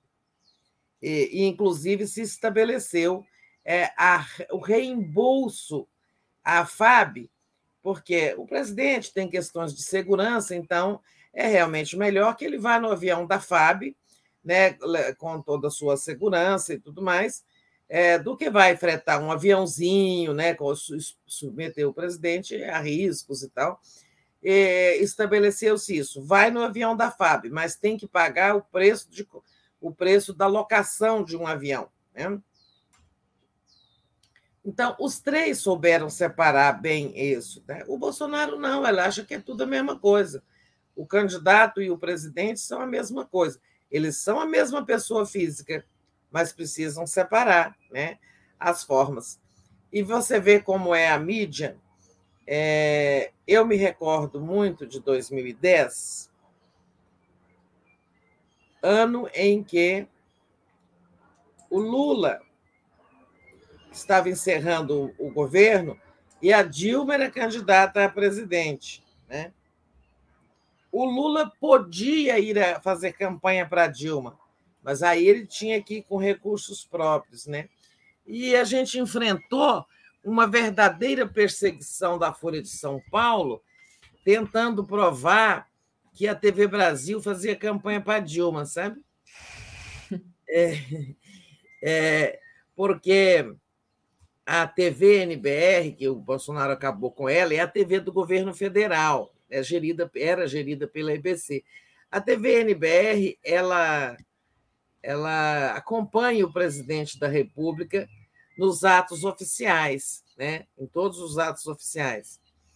E, e aí tinha teve matérias em que estava se cobrindo o presidente da República é, e ela dizia que era estava cobrindo o candidato, sabe? Invertia, punha a foto da TVNBR no ato do Lula, mas esse era um ato de governo e dizia que era um ato de campanha, né? Então teve muita coisa assim. Eu acho que os três souberam eh, separar as coisas, o Bolsonaro não. É, eu, na verdade, eu gostaria de eu gostaria de ver o fim da reeleição e o mandato de cinco anos, sabe? É, o Lula podia muito bem propor isso. O Congresso, qualquer um pode propor. A reeleição ela passa a depender né, do, da ética do ocupante da presidência da República. E se ele não tem ética, ele vai usar o poder, ele vai para uma disputa desigual. Né?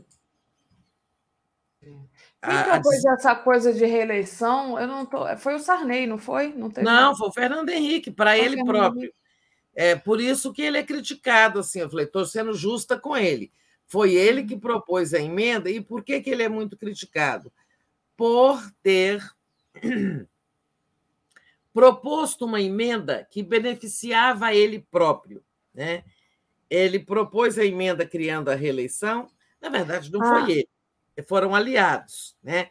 É, ele não, não botou com o nome dele. É, mas, assim, poderia ter sido a partir do próximo presidente, mas uhum. eles incluíram a partir do atual presidente, ou seja, ele estava no cargo e a maioria governista aprovou uma emenda que beneficiou ele já estando, digamos, com o jogo correndo, né? Isso que foi muito criticado na época. Quer fazer, mas daqui para frente, para os próximos presidentes, né? É, eu fiz confusão com a história do quatro anos ou cinco anos do Sarney. É, o Sarney foi a luta pelos cinco anos. Cinco a Constituinte anos, queria colocar quatro é. É, para o mandato dele é, e ele quis os cinco porque a Constituinte queria colocar assim: para o mandato do Sarney, quatro anos, para os outros, cinco. E é. ele quis a isonomia. É, a desculpa da, do, da Constituinte é porque eles queriam encerrar logo aquele mandato, para ter logo uma eleição direta. E a desculpa é assim: ah, mas o, o Tancredo falou que ia ficar só quatro anos. O Tancredo havia dito isso, mas o Tancredo morreu, né, sem tomar posse. Então, o, o Sarney lutou pelos cinco anos é, para que ele também tivesse os cinco anos. Né? Uhum. É, foi por isso que eu. eu é, não, é uma eu lembro que teve uma questão aí. É. Acontece mesmo, é, teve esse problema com Sarney. Ah, é. esse, ou seja, esse problema não está bem resolvido. Né? Aí ficou cinco anos para todo mundo. Aí, quando foi no Fernando Henrique, reduziram o mandato para quatro para ser quatro anos com reeleição. Né? É, eu acho cinco anos sem reeleição muito mais razoável. É. O presidente fez um bom governo e quer dar continuidade, indique alguém do seu partido né, que vai ter compromisso com a continuação do governo. Né? É. Mas não é precisa ser a mesma pessoa. É, eu acho que é, é, assim a reeleição, mas o, o, pior da reeleição não é nem o uso de máquina, essa falta de ética que um pode ter, né? Porque torna a competição desigual. Quem tem recursos da presidência, é, sabe, a democracia pressupõe a disputa em igualdade de condições. Por que, que o TSE está proibindo o Bolsonaro de usar essas imagens da ONU do 7 de setembro, da passagem por Londres, por, pela isonomia, porque outros candidatos não tiveram a oportunidade de ir a Londres no avião da FAB, com todos os recursos, gravar um, uma passagem por lá. Né? Os outros não tiveram. Então, é exatamente para garantir a igualdade de condições na disputa que a que a, o TSE está tá impedindo. Olha, você foi como presidente, como candidato, todos têm que ter as mesmas oportunidades. Mas o que eu acho, assim, o que me é, decepciona na reeleição, me faz repensar que pensar que devíamos acabar com isso, é o fato de que o presidente eleito é, ele já toma posse pensando na reeleição. Né? O Lula está dizendo que não vai disputar a reeleição se for eleito. Né? Até porque a idade, ele já vai ter, ele vai estar fazendo 80 anos, né? Estará com 79, não é isso? É... em suma, eu acho que ele faria 80 anos no ano da disputa presidencial de 2026, se não me engano. Então, é, ele está dizendo que não vai disputar a reeleição. Ele podia aproveitar e acabar com isso.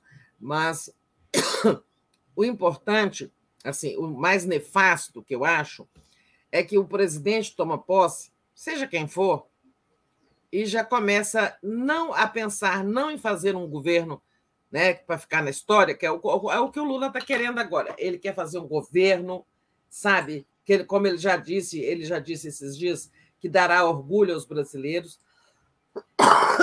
Um governo para coroar a, a biografia dele, né? para reconstruir o Brasil, assegurar a democracia, isso tudo. E ele quer, então ele vai se dedicar a, nesses quatro anos não a pensar em reeleição, mas a fazer esse governo extraordinário que ele promete. Né? Uhum. Agora, quando o presidente toma posse, o primeiro mandato, pensando no segundo, ele começa a não fazer as coisas, ele vai fazer. É, é, ele, ele, não é que ele deixe de fazer, ele começa a fazer coisas pensando na reeleição, inclusive alianças políticas. Ah, eu não vou contrariar aqui os banqueiros, senão eles vão ficar contra mim. Não vou contrariar aqui esse segmento que vão ficar contra mim. E já começa a fazer concessões aqui e ali, pensando no segundo mandato, sabe? Eu acho isso ruim. Verdade, Tereza. Juscelino Kubitschek, que fez 40 anos em quatro, ou 50 anos em. Como é que é? Isso é 50 anos em cinco, não? 50 anos em cinco, ele é. tinha cinco anos de mandato, né? E não tinha reeleição naquele tempo. Então, trabalhou do primeiro ao último dia de mandato para cumprir aquele plano de metas ambicioso, que era um plano de metas muito ambicioso do Juscelino, que incluía, não foi só construir uma capital no meio do Cerrado, né?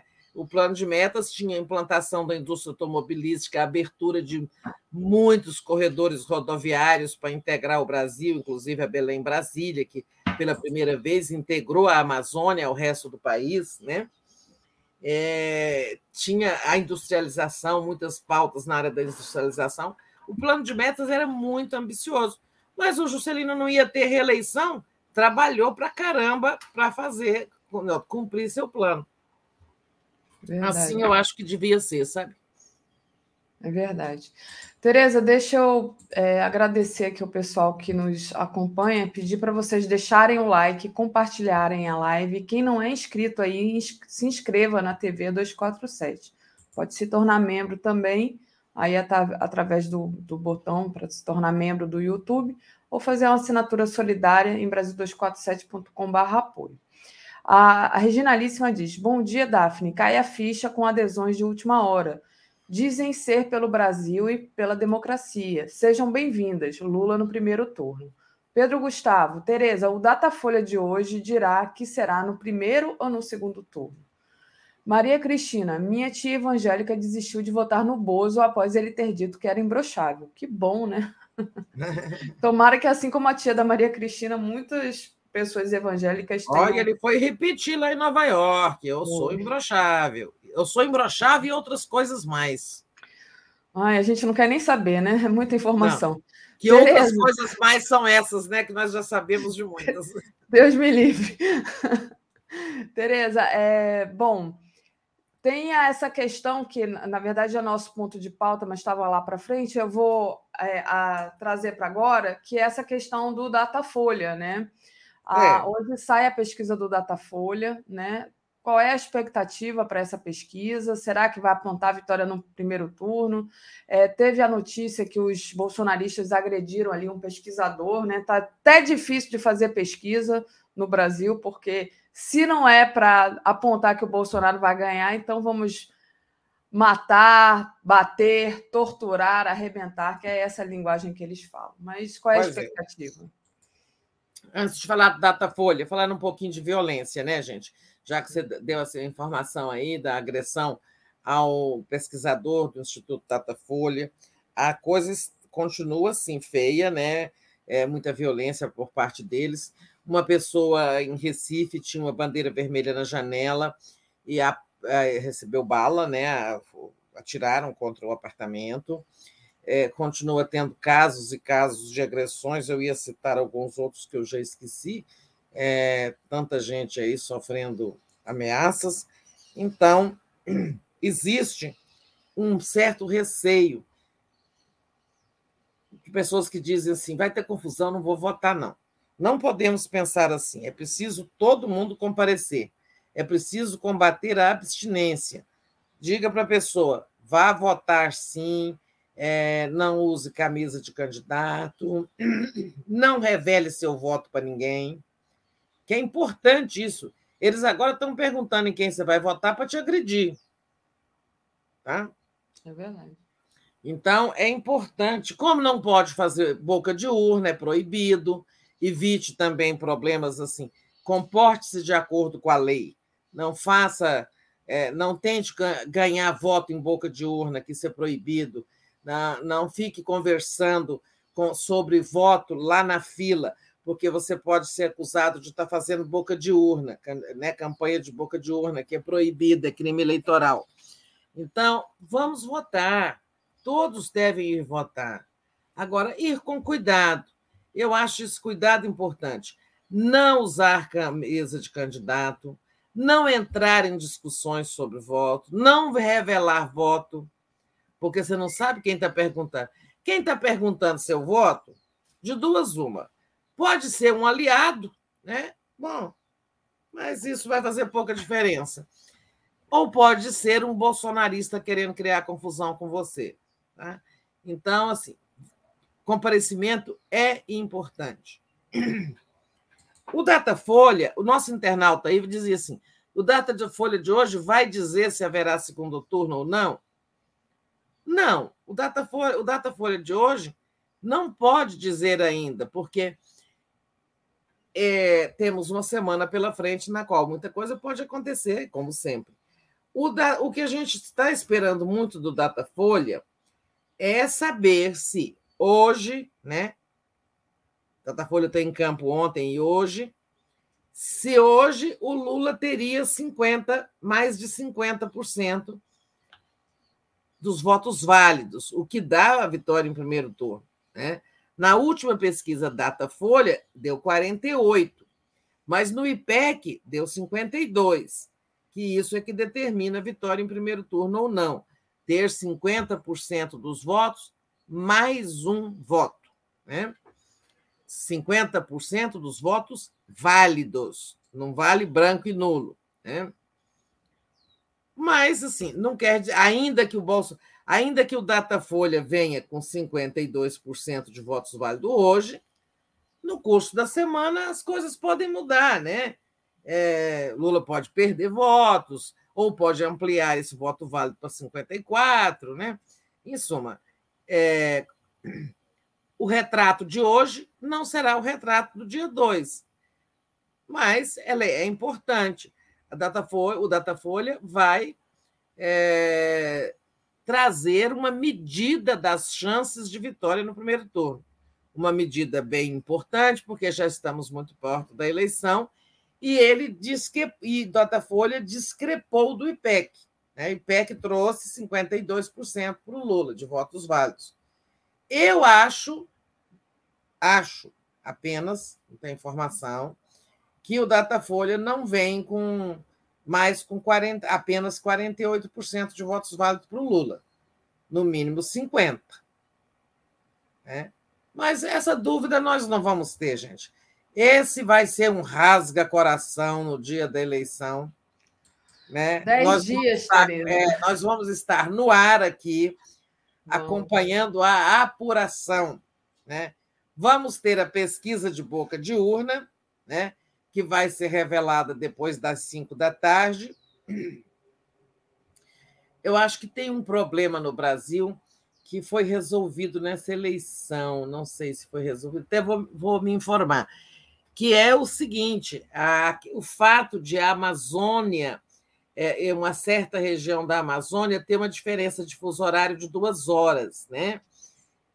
Então, isso sempre dava um problema para divulgar a boca de urna porque às 5 horas aqui em Brasília, no Rio, São Paulo, em suma, aqui no, na faixa de centro litoral, às 5 horas ainda eram três lá, né?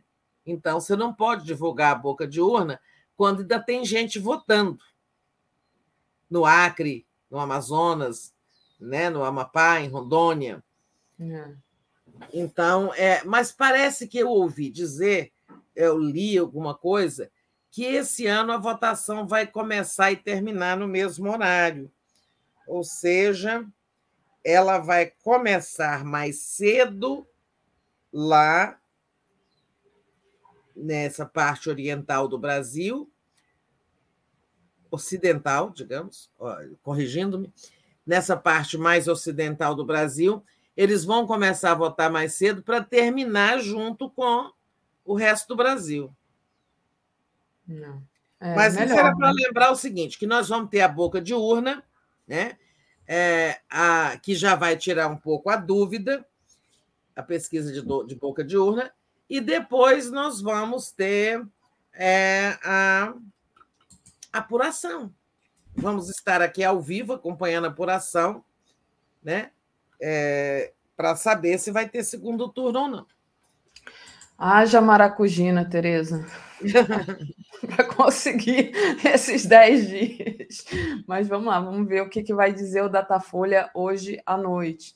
Tereza. Lembrando o seguinte, por é. exemplo, ó, desculpa, Daphne, te interrompi, mas, mas já que fiz. É, por exemplo, a pesquisa de hoje é importante, mas não adianta muito. Nós vamos ter um debate dia 29, né? Esse debate vai influenciar muito, muita gente, né? Você, mas, o que, é, que você acha disso, Tereza? Eu fico tão nervosa desse debate, assim, eu, eu fico pensando assim, será que o Lula tem realmente que ir nesse debate? O que, que você acha? Você acha Acho que, que tem. Acho tem. que deve ir. Precisa ir. É. Precisa ir porque algumas pessoas, eleitores, eles acham que é uma falta de consideração com eles. Uhum. O, o candidato estar ausente do debate. Vai ser pior do que jogo do Brasil na final de Copa do Mundo, esse debate. Ó, o pessoal está dizendo que maracujina aqui é pouco. Gente, eu não posso fazer propaganda de coisas Remédio, mais fortes é. aqui, de remédios mais potentes, mas. É, é pois é, é chá de cidreira, suco de maracujá, fala essas coisas assim, que não tem marca. Muito bom. Tereza, é... bom, agora tem a reta final, né? A gente está aí na, na reta final, a campanha do Lula prepara um ato para o dia 26, né? Dia 25, ele vai estar tá aqui no Rio, em Madureira, né? Num evento pois lá. Pois é, eu acabei não vendo. Dia 25 vai ter um ou dois atos no Rio. Vai ter um só. O dia de tarde na Lapa foi cancelado. Vai ter Ai. Madureira e depois vai ter carnaval aqui no Rio, lá na Glória depois vai para o centro da cidade, vai ser uma loucura. Porque era para sair da Glória e chegar a Lapa, né? Que é ali do lado. Mas o Lula Mas vai no carnaval? Não, o Lula não vai. Lula Ele vai embora vai. depois do Madureira, né? Vai. É, tem várias possibilidades do porquê, né? Dizem que é, tem uma questão aí do que ele está de manhã com paz, tem outra questão que é para poupar a voz dele, que ele vem muito cansado de dois eventos no dia anterior. Ah, e tem esse do dia 26, que é um dia depois. Eu, eu acho que é por causa disso, sabe, Tereza? E tem gente que calcula que seja por conta da segurança, porque ali na Lapa é muito aberto, seria difícil de controlar. É, eu acho que da, se fosse por questão de segurança, transferia o local e tudo bem, entendeu? Eu acho que é por uma questão de poupar realmente. A Rosane Alverga de Sá lembra que aqui a primavera chegou com chuva em Goiânia, ótimo presságio. Dá bom dia para gente. E a primavera tá hoje, né? Tá chegando a primavera e tomara que a primavera traga Lula, né? Lembrei agora daquela frase não poderão Mas deter. É, choveu em Brasília também, aliviou a poeira seca. Choveu nos últimos dois dias. É. É, embora aqui em Brasília, assim, o que muda na primavera é a chuva. Florida, a cidade já está, né? Muitos ipês amarelos, roxos e brancos e tudo mais. Sapucaias, está bem florido, mas estava muito seco. Choveu. Os ipês são lindos, né? Tereza, deixa eu aproveitar e agradecer aqui. Chegaram outros superchats né? Então, não esquecer, tá, gente? Deixa o like, compartilha essa live, é importantíssimo para o 247 isso. A Maria Cristina diz: sem anistia para Bozo, Lula 13, Pedro Gustavo.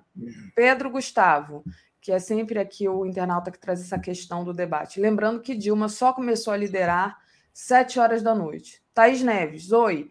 O Bozo não foi nenhum debate e venceu. Mas era outra, outra é, digamos assim, outro contexto, né? Ele veio com um contexto de vítima, né? Que tinha levado a tal daquele episódio que a gente não pode comentar. Acabei de me lembrar, então não vou comentar. É. É uma, é, é uma eleição de 2018, ela não pode ser comparada. Né? É, o Bozo não tinha ido antes, depois levou a facada e tinha desculpa, né? não pode ir no debate, mas ele, ele concedia entrevistas, lembram? Lá no hospital, dava Oi. entrevista na casa dele. É, em, no mesma noite em que houve um debate com todos os candidatos, ele deu uma entrevista ao vivo para um desses comunicadores aí, que eu esqueci qual foi. Ou seja, ele não queria era, era debate, ele não queria ser questionado, ele não queria expor, explicitar o seu despreparo, né? a sua incapacidade para governar. Então, e no debate ele não podia, ele só falava sozinho. Né? E uhum. depois ele era o candidato antissistema, as pessoas estavam envenenadas, com a cabeça envenenada pela Lava Jato, né? ninguém presta, os políticos não prestam, só o Bolsonaro é o bom, porque ele é contra todos ele, inclusive, detesta os políticos do Centrão, desses partidos todos, não vai governar com ninguém, vai governar sozinho. Está aí, ó, sabe, é. nesse abraço de orçamento secreto com o Centrão. Muito bom. A tchutchuca do Centrão. Cristiana Campanha. Talvez o Carnaval do Rio de Janeiro mude de local. Toco trombone. Então, vamos ver aqui, Cristiano, se vai realmente mudar de local. Tereza, então, aí... Vai carnaval, é? É. Vai ser carnaval no Rio de Janeiro. 26 é que dia? Segunda? 26 é segunda, vai ser 25. Carnaval. Lula é e Madureira vai ser no dia 25, domingo de manhã, às 8h30 da manhã, na quadra da Portela. atividade é domingo. É. Ah, Tereza, você não falou da, da reta final da campanha do Lula. Ah, olha né? aqui, Distrito Federal, que pouca gente fala, né? Porque Lula não volta aqui mais, aqui não vai dar tempo. É, mas todo, todo domingo tem ato de campanha aqui no Eixão do Lazer, é, tem lá uma concentração. O Lula cresceu cinco pontos e o Bolsonaro perdeu três no Distrito Federal. As coisas melhoraram bem aqui, ó, onde o, Bolso, onde o, o Bozo liderava. Né? É, como foi mesmo? Até deixa eu ver a, a, o número aqui. Ó. Se agora quanto que está. É, é IPEC Distrito Federal. Falar para o povo de Brasília, meus amigos de Brasília. É... Enquanto você procura aí, deixa eu agradecer a Triveni, Lula, Cripá. Brizola sempre foi Lula. É, é ela está falando do Fernando Brito de ontem, né? Sempre foi Lula já, Fernando Brito ontem. O Fernando Brito que falou lá no sindicato dos engenheiros no evento Brisolistas com Lula no primeiro turno. É, enquanto a Tereza vai procurando aí o que ela está procurando. Não, já só, já só para concluir isso, achei. É, então, o Bolsonaro estava bem na frente do Lula né, aqui no Distrito Federal e agora está 39 a 34, que é praticamente um empate técnico. Então, as coisas mudaram para melhor aqui no DF. Pode continuar, Dani.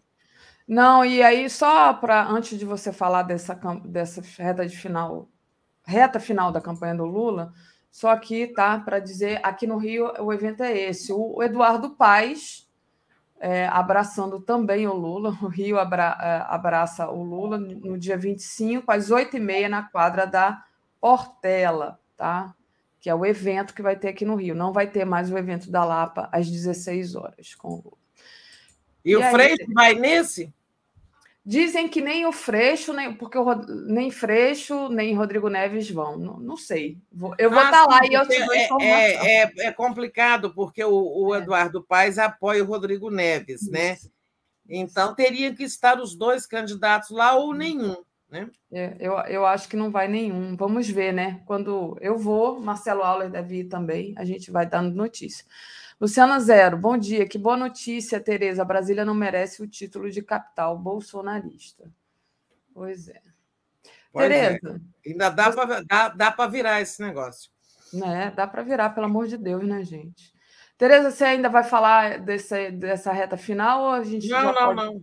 Tá Vamos bom, falar então do PT, né? Vai ao STF contra o Ministério da Defesa por conta daquele levantamento de oficiais dispostos a participar do golpe. Isso é importante, né, Tereza? Isso é importante porque temos aí, todos os dias, o Bolsonaro dizendo que vai ganhar no primeiro turno. Né? E que vai ganhar, a não ser que tenha roubo, fraude, etc. e tal. Bom, então ele está semeando confusão, né? semeando ventos para colher uma tempestade. É, e aí teve esse levantamento do Ministério da Defesa sobre quem estaria disposto a aderir a uma ação é, golpista, né? Claro que eles não falam isso, a palavra golpe, mas é, o PT entrou então com essa ação porque é preciso cobrar uma resposta do Ministério da Justiça, que até agora não deu nenhuma explicação, né? O que é isso? Que levantamento é esse? É, é um levantamento para conspirar contra a Constituição? Né? Então, é, é, é uma atitude ilegal que fere a Constituição e a lei do Estado Democrático de Direito, a lei de defesa do Estado Democrático de Direito. É, eu acho da maior importância que daqui até o dia da eleição, venho dizendo isso. Além daqueles conselhos que eu dei, vai votar tranquilo, sabe, sem confusão e tal, não deixe de votar.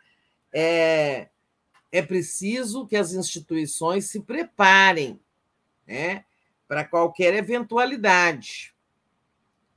Eu acho, por exemplo, que é, lá nos Estados Unidos, em 6 de janeiro, as instituições não estavam preparadas né, para a invasão do Capitólio, que podia ter sido muito pior. Claro que não estavam preparados, eles não esperavam aquilo. Tanto que, sabe, o, o, o vice-presidente, Mark Pence, é, passou momentos difíceis numa sala, queriam matá-lo. Né? Foi.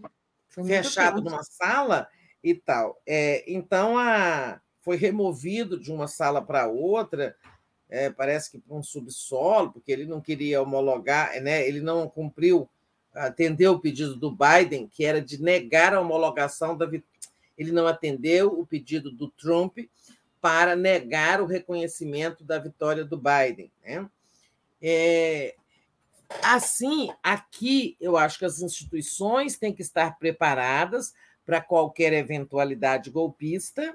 Talvez não aconteça nada, mas têm que estar preparadas e nós também, cidadãos, né?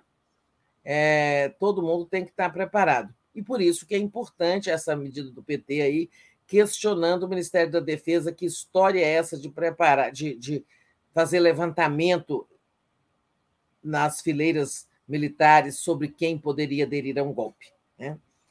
É, faz parte dessa reação, né?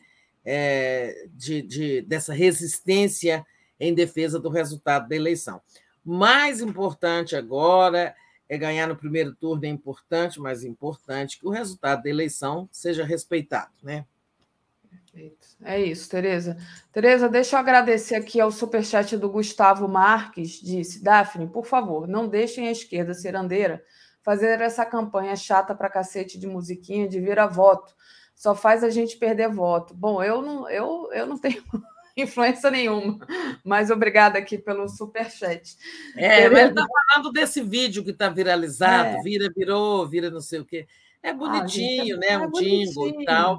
Eu não sei se é simpático ou antipático, mas é, não sei. Faz parte do esforço de cada um, né? Todo esforço é bem-vindo, né, Tereza? É, as pessoas se esforçam, estão se esforçando, é. produzindo é. vídeos, jingles, essas coisas todas. Isso.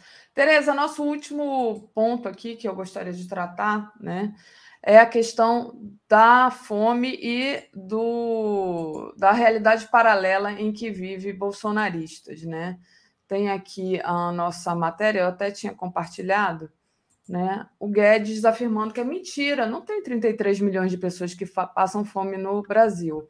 É, ele está questionando os dados do Instituto do estudo da rede Pensam, que mostram que a fome aumentou no Brasil. Então, eles estão acostumados com essa manipulação da verdade onde eles é, simplesmente é, inventam fatos ou esconde fatos. Mas a fome é alguma coisa assim que dói no estômago mesmo, né? Literalmente. Então, como é que você vê é, essa manipulação e esse posicionamento do Guedes? Parece que o Bolsonaro, segundo o Joaquim falou também, está é, nessa mesma. Tá, aliás, ele falou isso na ONU, né? Não existe. Está tudo bom. Mas passa. Ah, tem... Pois é, vou falar disso, mas tá, tô vendo aqui que tem debate hoje no Rio, né? É. Ah, não, mas não é de televisão, não. não. É, é, um debate de o Globo Extra Valores CBN. Não, não é debate ainda da, da tele, de televisão. Isso. É, esse negócio da fome, de contestar a realidade, este negacionismo renitente de Bolsonaro e seus seguidores é impressionante. Mas, assim, que tudo eles negam, né? Nega a doença, a Covid, nega, nega os indicadores de, de desmatamento na, na Amazônia, eh, negam o clima, né, o aquecimento global, negam tudo. E também estão negando a fome que está campeando no Brasil, basta olhar, né? É, agora, eu fico muito impressionada com esse Paulo Guedes, sabe? Porque esse, ele, ele é bolsonarista, é claro, mas ele não, ele não me parece ter a mesma estrutura mental do Bolsonaro, sabe? Sempre me pareceu que fosse uma pessoa mais racional, né? E aí a gente acaba vendo que não, que ele é do mesmo é feito da, feito da mesma massa cinzenta do Bolsonaro. Né? Eles, eles não conseguem enxergar a realidade, têm essa capacidade de negar o que é óbvio, e, claro, é, contribuindo para aumentar o desgaste do Bolsonaro. Né? Eu, não, eu confesso que não entendo. Sabe? O, uhum. o, o Paulo Guedes está terminando melancolicamente o fim do reinado dele de ministro mais poderoso, posto Piranga, etc. Né? Terminando melancolicamente, sem o crescimento que ele prometeu, sem as privatizações que ele prometeu, com uma inflação alta, o Banco Central ontem manteve os juros em 13,75 e informou que nós vamos ficar um longo prazo com os juros altos, até que a inflação seja debelada e tal. Teve aí um repique de crescimento trimestral de um ponto qualquer coisa, mas isso não mudou o desemprego, não mudou a miséria. Este, este Paulo Guedes está encerrando melancolicamente o que ele achava que ia ser a obra da vida dele, né? que ia ser uma gestão revolucionária de, de crescimento, de neoliberalismo é, exultante, né? É, assim, um, um neoliberalismo com bons frutos, que a gente nunca viu, mas ele prometia. Ia vender tudo e produzir grandes crescimentos. Né? Nada, está indo embora derrotado. Né? Ainda me sai com esse negacionismo aí de que não tem, não tem essa fome no Brasil. Enfim, só para dizer da minha surpresa que esse cara parecia ter um pouquinho de racionalidade, né? Mas eu cada vez me confesso mais de que bolsonarismo não é só uma ideologia. Bolsonarismo é também um estado mental, né? Não estou nem dizendo que é doença, tá, Daphne? Porque senão isso inocenta eles. Mas é um estado mental, né? um estado mental retrógrado, em que as pessoas se identificam por essas coisas, por esses valores e por essas práticas, inclusive a prática do negacionismo do real, da, da realidade. Vamos embora, que ele não merece tanto. É isso, Tereza. Deixa eu agradecer aqui aos nossos internautas, agradecer a Rosa Virgínia, que diz: tem que se preparar, pois lá as Forças Armadas seguiu a Constituição e não se envolveu no golpe, falando aí da comparação com os americanos, né? Carlos Alberto Veloso Lopes, acho justo a pesquisa do Ministério da Defesa. As Forças Armadas também serão vítimas de insurgentes. Só acho que teria que ser publicados os nomes dos golpistas, diz ele. Vamos ver o que está a investigação do TCU. Olha, o TCU também está é, questionando os militares sobre os critérios e os objetivos dessas duas iniciativas que eles terão durante a eleição. A eleição. Né? É uma checagem paralela de urnas eletrônicas com eleitores reais, eu já expliquei isso aqui muito, o que é que vai ser feito, e aquela contagem paralela de 300, de uma amostra de 385 urnas. O TCU está perguntando é, para que isso, como e com que recursos eles estão fazendo isso, porque os militares estão desviando verbas de orçamento destinadas a outras finalidades para gastar com essas ações eleitorais. Né? Então, parabéns para o TCU, vamos ver o que, que eles dizem. Siga, Daphne. Muito bom. Não, terminei aqui, Tereza. Posso ler a programação ou você quer fazer ainda? Não, pode, pode, pode. Então vamos lá. É, hoje na TV 247, às 10 horas, a gente tem Helene e Mário Vitor, todo mundo no barco do Lula. Às 11 horas, Giro das 11, Ciro desce ao nível mais baixo, pedetista acusa Glaze de criminosa. Nenhuma surpresa, né? Cada, cada dia tem uma diferente do Ciro. Às 1h10, é, por que é importante eleger Lula no primeiro turno? É, às 14 horas, o assessor que disse ao mundo: Lula manda dizer que está bem. Esse aí eu já não, não sei que. O que, que, é isso? O que, que é isso? Mas está lá às duas horas na programação, às 15 horas, panorama, voto útil e crise do bolsonarismo. 16 horas tem Estação Sabiá é, psicanalistas entram na música para protestar. Então, hoje eu vou estar junto com a, a nossa querida Regina Zappa, entrevistando é, uns psicanalistas importantes e músicos também que fizeram música de, digamos assim, pela democracia. Às ah, que legal. É, vai ser muito legal. Às 17 horas. No Sabiá, né? Na Távola Redonda? Não, no Estação Sabiá. No Estação Sabiá. Ah, e aí, às 17 horas, um tom de resistência, Lula e Brizola contra o fascismo e a extrema-direita. Aliás, gente, só aqui uma parêntese. Que legal aquela charge do Aroeira ontem, você viu? O Brizola de fantasma indo puxar o pé do Ciro. Eu achei hum. muito. O Aroeira é um, é um gênio, né? Como sempre. Às 18 horas tem o Léo Quadrado, às 18h30, Boa Noite 247, às 22 horas o dia em 20 minutos, e às 23 horas a live do Conde. Com isso, Tereza, encerro aqui e te agradeço demais as sua, suas análises de, de hoje e você volta no Boa Noite, né, Tereza? Isso, hoje tem Datafolha, não sei que hora que vai sair, nós temos uma noite bem movimentada hoje aqui na TV 247. Acredito que a gente vai entrar mais cedo, depois voltar quando a pesquisa for divulgada, né?